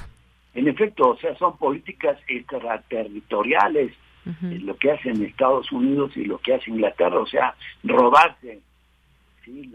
las riquezas de otros países que lo hacen ahora con estos pretextos y estas justificaciones, porque todavía tienen, dijéramos, la hegemonía, ¿no? Pero esta se va perdiendo, es el caso de China. El próximo escenario vamos a ver cómo el enfrentamiento se sigue dando, y particularmente cuando China, la República Popular China, pues con su estrategia de ferrocarril, ha ido incidiendo especialmente en varios países del llamado tercer mundo y en América Latina con inversiones, con cooperaciones que se están realizando y que también esto afecta a los países de la OTAN y a los Estados Unidos sin lugar a dudas. Bien, pues doctor, muchas gracias por esta conversación. No queremos dejar pasar el tema, sin duda muy importante. Estamos hablando de esta cantidad de, de oro, de dinero, cómo está evaluado y cómo es que a través de esta, digamos, eh, cuestión legal se intenta pues desviar este, este oro al eh, opositor Juan Guaidó, que pues por supuesto con el apoyo de Estados Unidos. Pues muchas gracias, doctor. Muy buenas tardes. Hasta luego. Hasta luego. Muchas gracias al doctor Adalberto Santana, analista internacional, investigador del Centro de Investigaciones sobre América Latina y el Caribe, y todo lo que se ha escrito en torno a este tema en particular. Y bueno, pues ya que estamos en, eh, con el CIALC, tenemos una invitación que hacerles a una conferencia magistral, Chile, los retos del gobierno de Gabriel Boric, que imparte el doctor Luis Mayra, el próximo 10 de agosto a las 12 del día en el auditorio Leopoldo Sea del CIALC, es en la Torre 2 de Humanidades, en el tercer piso, ahí en Ciudad Universitaria. El doctor Luis Mayra dictará la conferencia magistral Chile, los retos del gobierno de Gabriel Boric, esto dentro del ciclo de conferencias América Latina en el siglo XXI. El doctor José Briceño Ruiz, investigador del CIALC, será comentarista y la maestra María Eugenia del Valle Prieto, de la Dirección de Estudios Históricos del Instituto Nacional de Antropología e Historia, será la moderadora para esta actividad. Eh, Luis Mayra es un abogado, académico, político, diplomático y ministro del Partido Demócrata Cristiano, Izquierda Cristiana y el Partido Socialista de Chile, diputado en distintos periodos. Fue distinguido también por el Circuito de Periodistas Políticos de Chile como el mejor diputado en 1968 y como el parlamentario mejor documentado del Congreso Nacional. Eh, fue presidente de la Federación de Estudiantes de Chile. Vivió en México también como exiliado político entre los años de 1974 y 1985. Ya en el 88 se integró como al comité directivo del Comando Nacional por el no con ocasión del plebiscito efectuado ese año que llevó al restablecimiento de la democracia en Chile. Así que pues antoja bastante interesante esta conferencia magistral, los retos en este año, en este siglo y bueno, pues para el periodo que estará el presidente Gabriel Boric al frente del gobierno de Chile. Así que ya les recordaremos también para eh, poder platicar, ojalá que tengamos, tuviéramos oportunidad de platicar con el propio doctor Luis Mayra y un país también que ha tenido bastantes movimientos, movimientos sociales también muy recientes y que finalmente pues llegan a Gabriel Boric al gobierno de este país. Dos de la tarde con 31 minutos. Colaboradores RU. Queremos escuchar tu voz. Síguenos en nuestras redes sociales. En Facebook como Prisma RU y en Twitter como arroba PrismaRU. Bien, dos de la tarde con 32 minutos. Nos vamos a cine, las recomendaciones y más sobre cine con Eric Estrada, que es crítico de cine, es director de Cine Garage y bueno, pues también aquí lo tenemos la posibilidad de conversar con él aquí en Prisma RU en este día jueves de cine. Eric Estrada, ¿cómo estás? Muy buenas tardes. Muy bien, Deyanira, muy muy contento de estar con ustedes de nuevo. Pues qué gusto también para también para nosotros aquí poderte escuchar, para nuestro público. Pues cuéntanos de qué nos vas a platicar el día de hoy. Pues eh, creo que eh, aunque la entrega del Ariel es hasta octubre, eh, vale la pena empezar a, calentar el terreno para, para la noche de la entrega de los premios de la Academia Mexicana de Artes y Ciencias Cinematográficas. Apenas ayer la presidenta actual de la Academia, la actriz Leticia Guijara, dio la larga lista de nominados a los Arieles eh, y fue bien bonito ver la respuesta de la gente. Eh, sí, primero de la comunidad cinematográfica mexicana, ¿no? Que están ahí todos.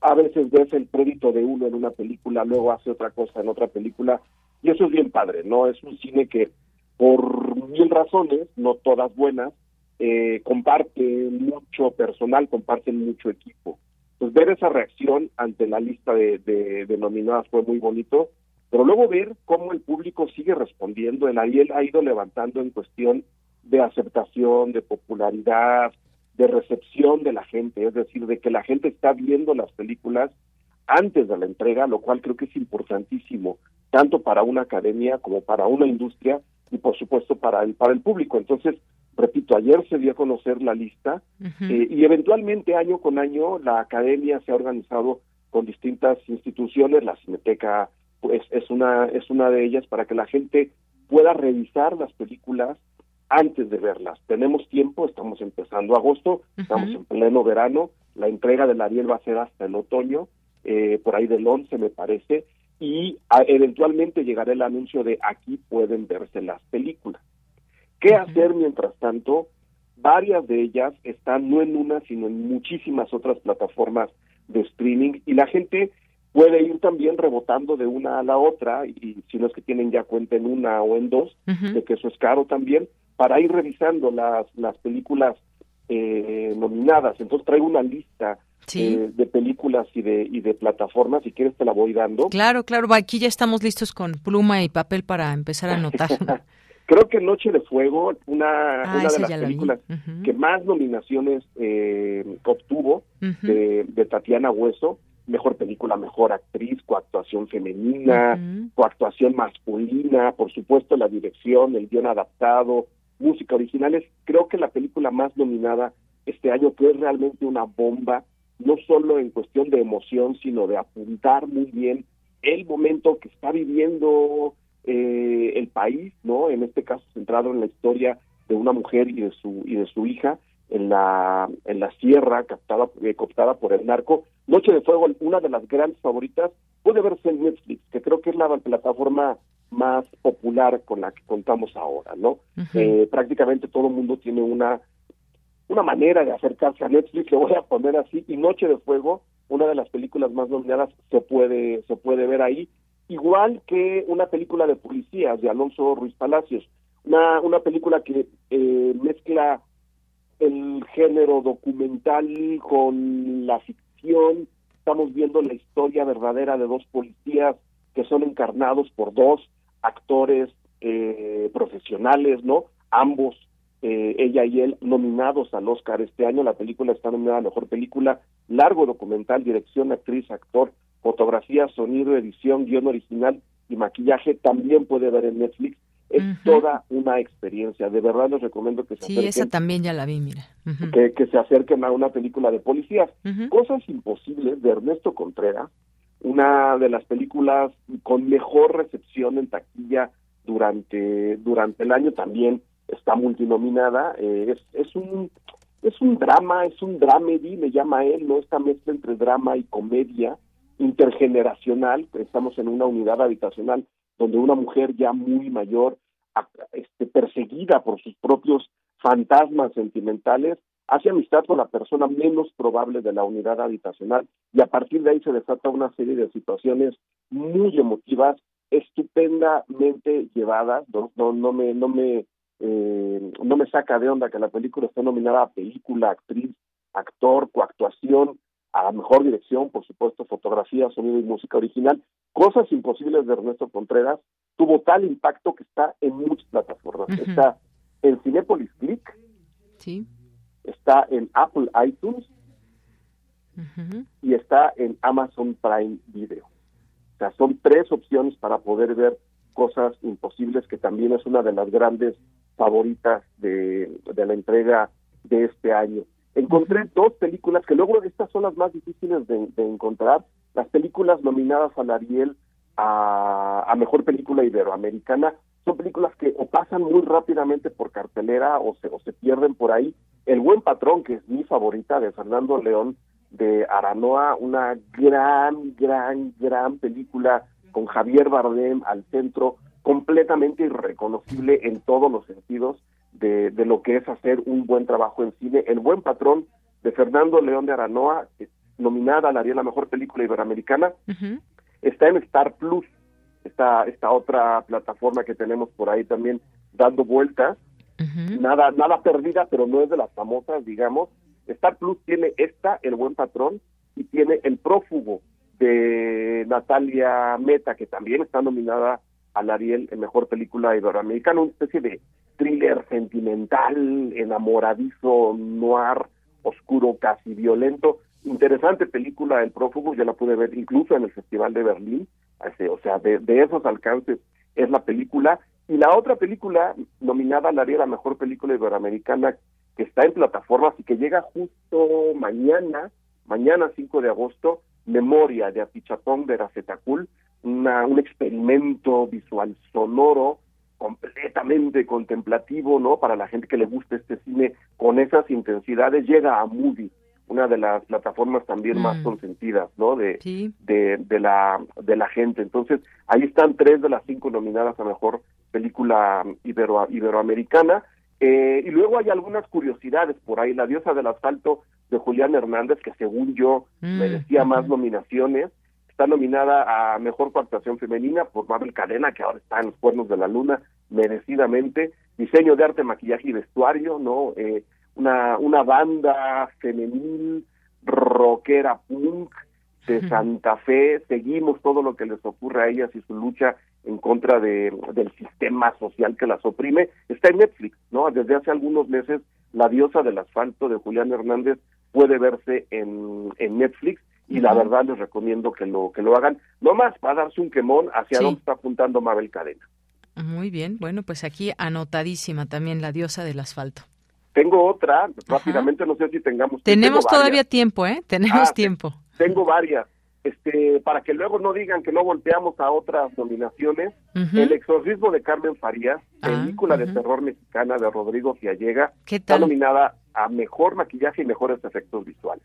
es, es un terror competente, digamos, ¿no? Pero está, digamos, eh, nominada en, no, no, quiero decir en lo obvio, sino en lo justo, ¿no? Creo que el trabajo que hacen precisamente en maquillaje y en efectos visuales, hablando de una película de terror y exorcismos, vale la pena echarle un ojo, está en todos lados. El exorcismo de Carmen Farías está en Apple iTunes, está en Claro Video, está en Amazon Prime Video y está en Google Play Movies. Muy bien para que le echen un ojo. La única película nominada a mejor largo de animación, es decir, es la que va a ganar el, Ariel, ¿no? Porque no hay nadie más, un rescate de huevitos de los hermanos Riva Palacio La Triste, también está en todos lados, por si quieren enseñarle a los chavos una película nominada al Ariel, está en Cinepolis Click, Apple iTunes, Amazon Prime Video y Google Play Movies. Entonces, hay como para, para echarle ojo a todos. Quiero recomendar últimamente de manera muy particular, Muerte al Verano, que es una de las nominadas a Mejor Ópera Prima. Estas nominaciones, luego la gente se confunde. Una cosa es la mejor película, en donde puede haber una ópera prima, y otra es la ópera prima, en donde evidentemente todas son la primera película de la persona y del equipo que las hace. Muerte al Verano de Sebastián Padilla, Padilla, nominada a Mejor Ópera Prima, está en Amazon Prime Video. Y esas son, digamos, las que por el momento se pueden encontrar en, en streaming cine mexicano de calidad, ¿no? Cine mexicano que además se está orillando a lo popular, son películas muy hechas para la gente sin dejar de tener propuesta y eso siempre siempre es bueno para que vayan revisando las nominadas al Ariel. Faltan, de hecho, muy poquitas. Se podrán después revisar en cine, insisto, pero si quieren empezar a hacer la tarea para la entrega en, en octubre, estas son las películas nominadas y estas son las plataformas donde pueden verse. Muy bien, bueno, pues ahí tenemos toda esta gama de películas, algunas quizás ya algún ya las vieron, quienes nos estén escuchando, que nos puedan decir también cuál les gustó más, cuáles son sus favoritas para eh, el Ariel. Y bueno, pues ya estaremos teniendo también esta posibilidad a través de todas estas plataformas, porque digo, qué padre también ir al cine, pero hay veces que no ni se tiene el tiempo ni la posibilidad o ahora con los contagios, pues qué mejor hacer un, un, un, un eh, una noche de cine, tarde de cine ahí en casita. Así que, pues, o, lo que O lo que yo recomiendo, perdón que te interrumpa, verlas en el cine y luego revisarlas en la casa. Ándale. Ese es un gran ese es un gran ejercicio, verlas por primera vez en el cine y luego echárselas de nuevo en la televisión de la casa. Claro, claro. Fíjate, hay algunos y seguramente quienes nos escuchan eh, tienen también esos gustos. Hay cosas que pues yo prefiero ver siempre en el cine o cosas que digo pues prefiero ver en casa o como dices verlas en las dos posibilidades también. Claro, esa, es mi sugerencia, especialmente para estas, ¿no? Muy bien, bueno, pues aquí ya tenemos muchas películas, muchas plataformas. Ya que tienen tarea. Ya tenemos mucha tarea por parte de Eric Estrada que nos dejas aquí. Y bueno, fíjate, tenemos un par de minutos más. Eh, no sé si quieras recomendarnos algo de lo que está en el cine comercial, también algo que te haya gustado. Fíjate, yo tengo pendiente la de la de Crímenes del Futuro que se me ha escapado. No, ya está en movie también, por cierto. Eh, no la he visto ni en movie ni en el cine, pero es una de las que tengo ahí pendientes. No sé si te gustó la de Elvis, si ya la viste, seguramente sí, eh, o alguna otra que nos quieras por hay, Hay cosas buenas, evidentemente hay que recomendar Crímenes del Futuro. este, nada más decirle a la gente, si no les gusta, creo que esa es la idea. O sea, David Cronenberg no hace cine para agradar a la gente, entonces déjense llevar, vean Crímenes del Futuro, está en cines, está en movie. Este fin de semana se estrena una película de Claude Lelouch que se llama Los años más bellos de una vida, que es la tercera parte de los dos grandes clásicos del cine romántico de verdad, ¿no? Un hombre y una mujer con eh, con Jean-Louis Trintignant y, y este Anu Caimé, que luego tuvo una segunda parte que se llamó evidentemente Un hombre y una mujer 20 años después. Esta es la conclusión de la historia, es un experimento bien interesante que están haciendo estos dos actores y el director Claude Lelouch a lo largo del tiempo. Esta película se llama Los años más bellos de una vida no importa si no han visto las otras dos. La película es tan buena que siendo la tercera parte de una historia, no importa si conocen lo que ocurrió antes, creo que incluso es mejor experiencia no saber bien lo que ocurre en las otras películas y dejarse llevar por la historia que nos cuentan en esta. Muy bien, pues ya también anotada, no me la perderé. Pues Eric Estrada, muchas gracias, gracias por estar aquí en Prisma RU con todas estas recomendaciones. ¿Y algo más que nos quieras comentar? Dinos de tus redes sociales, donde te podemos leer. Ah, eh, pues nada, eh, si, si van a www.patreon.com diagonal cinegarage, ahí publicamos todas las críticas que se estrenan de las películas que se estrenan en, en cine, todas las coberturas de festivales, ahí hay contenido exclusivo y las redes de Cine Garage son todas así, Cine Garage, en Facebook, en, en Instagram y en Twitter. Y ahí cualquier cosa que quieran preguntar, ahí les respondemos. Muy bien, pues muchas gracias, gracias como siempre, Eric Estrada, recibe un abrazo y hasta pronto. Nos vemos pronto, gracias. Hasta luego, muchas gracias. Eric Estrada, crítico de cine, director de Cine Garage, el mundo del cine, siempre fascinante. Continuamos. Ellos son dos por error. Error que la noche corrige.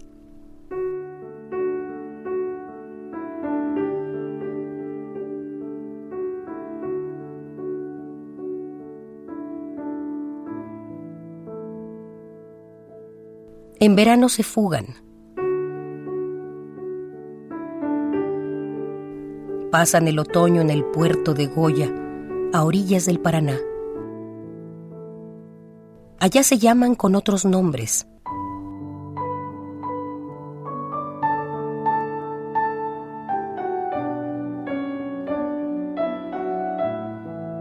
En invierno los descubren, los delatan y los atrapan.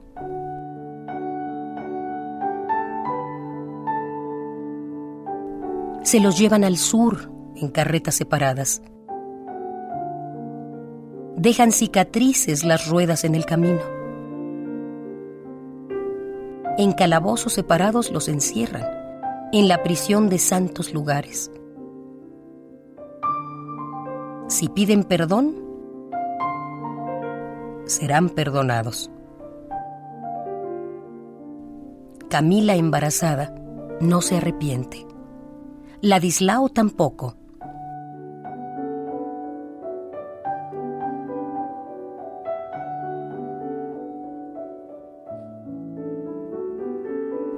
Les remachan hierros en los pies.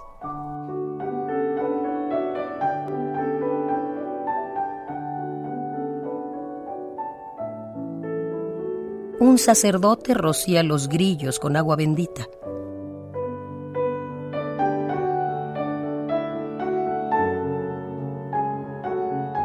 Los fusilan en el patio, con los ojos vendados.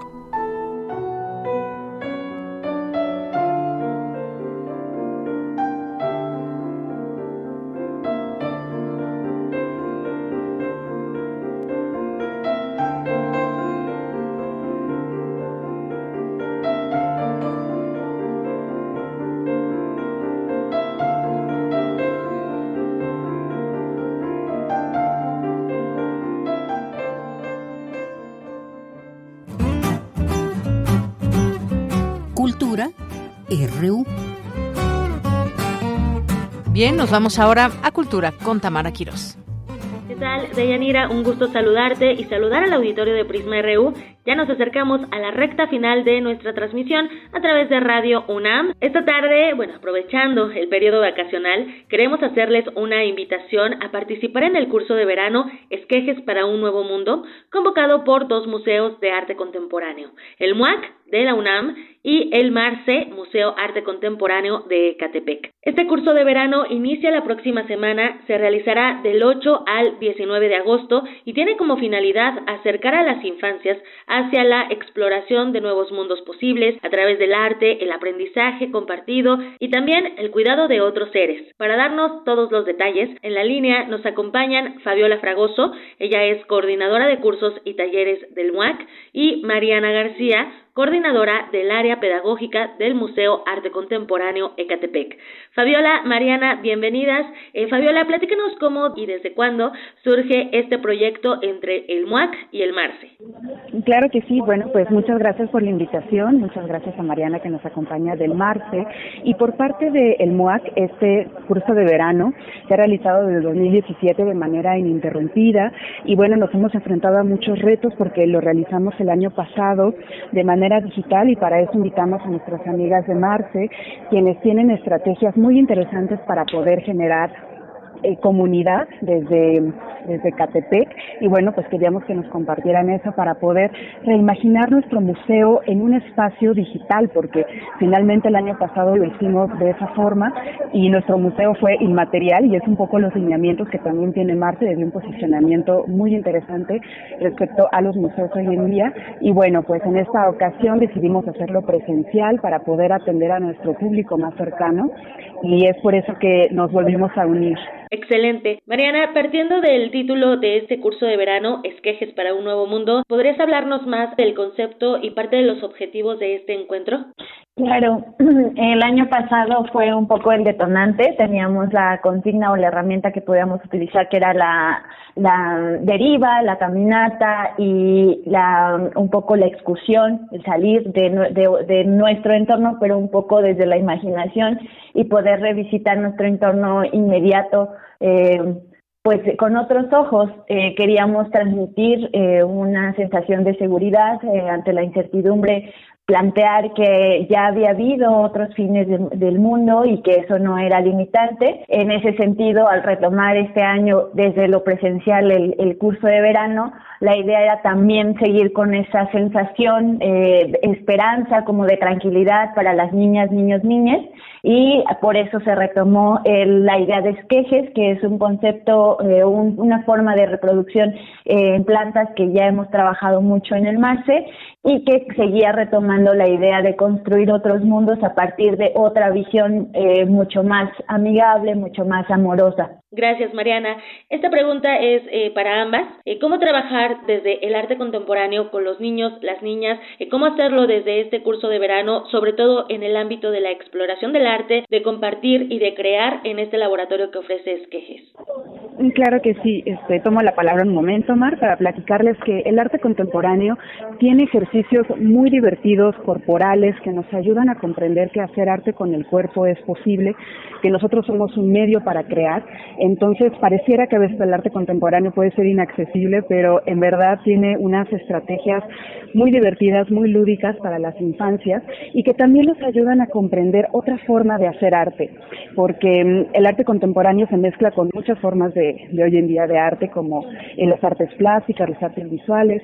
Entonces, es una forma más nos ayuda a generar un pensamiento crítico y creativo y bueno, en este caso que vamos acompañados de, la naturaleza, que vamos en busca de esos otros mundos, como bien decía Mar, es encontrar otro punto de vista para que las infancias puedan reconectar con, pues, con este otro entorno que que pues estuvimos alejados un poco de él y al mismo tiempo era el espacio más, más seguro. estar en los parques y en esa ocasión que vamos a tener algunas visitas a los lugares aledaños como la zona arqueológica de Cucuilco, al espacio escultórico. Entonces, bueno, esa, esa exploración o esa eh, excursión que vamos a tener también desde el arte contemporáneo parte de las derivas, que es una práctica este, muy usada y que también nos ayuda a tener una caminata como sin un rumbo fijo y al mismo tiempo prestando mucha atención a los detalles. Mariana. Claro, eh, me sumo muchísimo al punto que pone Fabi sobre la mesa. Creo que pese a lo mucho que fue señalado en algún momento el arte contemporáneo, eh, por su falta de quizás de forma, por, por una supuesta ambigüedad, eso es lo que hemos explotado mucho en el MARCE, eh, poder liberarnos de alguna forma de lo matérico o de algunas eh, tradiciones o de algunas eh, formas de hacer un poco más cuadradas nos ha permitido expandir como la práctica, poder echar mano justamente de múltiples herramientas de lo cotidiano o del entorno inmediato del Marce, que es el pueblo de Santa Clara, Coatitlán, Ecatepec, eh, también en una situación como de creatividad, eh, de no atarnos como a, materiales que también implican costos o costos bastante elevados por sus particularidades y poder echar mano también de los, de los materiales inmediatos ha sido súper, súper interesante. Respecto a las niñas y niños, niñas, eh, me parece que también abre una beta súper importante porque les permite otras formas de narrativas. Las prácticas abiertas que justamente incluyen el cuerpo, como bien lo menciona Fabi, también abren la puerta a otras formas de narrar eh, desde otros puntos de vista, desde su entorno inmediato de las niñas, niños y niñas. Y eso considero es súper, súper valioso en la forma en la que ellos van creciendo, que se van desarrollando, que puedan ver en el arte contemporáneo una herramienta de expresión, de aprendizaje, incluso eh, de forma de ver el mundo, la forma en la que se analiza a partir de la creación, a partir de la experimentación, a partir de, del acercamiento con piezas ya hechas, a nosotros nos ha representado como elementos súper riquísimos y que también, como dice Fabi, que no solo se limitan como a las cuestiones como elaboradas por el humano, por así decirlo, sino también cómo nos acercamos como a otras formas de vida, a otras formas de reproducción. Es como son, algunos de los elementos que hemos procurado eh, utilizar en el Marce. Mariana, Fabiola, para la gente que nos está escuchando en este momento y que quiera que sus hijos entre 6 y 12 años formen parte de este curso de verano, ¿por qué medio podemos contactarlos para tener más información? Claro que sí, con muchísimo gusto. Les pedimos que por favor escriban a cursos y talleres También tenemos un teléfono que es el 55 56 22 69 74. Ahí les vamos a dar toda la información, los costos. Tenemos costos especiales para nuestra comunidad UNAM y también tenemos facilidades de, pago. Entonces, pues por aquí pueden contactarnos para hacer las inscripciones. Eh, Mariana, ¿te gustaría compartir más información sobre el Museo Arte Contemporáneo de Ecatepec? Sobre todo hablarnos eh, de las acciones artístico-sociales que han desarrollado y también las redes que se van tejiendo y las redes sociodigitales donde podemos encontrarlos. Claro, eh, nos pueden encontrar en Facebook como Museo Marce eh, también en Instagram, Ahí pueden encontrar todo nuestro trabajo que se busca, que la mayoría está anclado en Santa Clara, Coatitla. Actualmente tenemos en marcha el programa La Vigilantix, que es un programa eh, eh, de, creación, de creación, narración, periodismo interseccional enfocado en, la narrativa desde mujeres y disidencias. La verdad es que estamos muy felices por participar nuevamente, por colaborar nuevamente con el MUAC. Estamos muy emocionadas de los resultados que, que se van a generar con las niñas, niños, niñas eh, siempre son súper, súper sorprendentes. El año pasado fue increíble lo que aprendimos nosotros también eh, de ellas. Eh, confiamos que este año será lo mismo y les esperamos en las redes sociales. Muchísimas gracias. Al contrario, muchas gracias por acompañarnos, Mariana García y Fabiola Fragoso. Invitamos al auditorio de Prisma RU a que se unan a este curso Esquejes por un Nuevo Mundo que inicia ya la próxima semana. antes de irnos, ¿hasta cuándo pueden inscribirse? Ah, muchísimas gracias.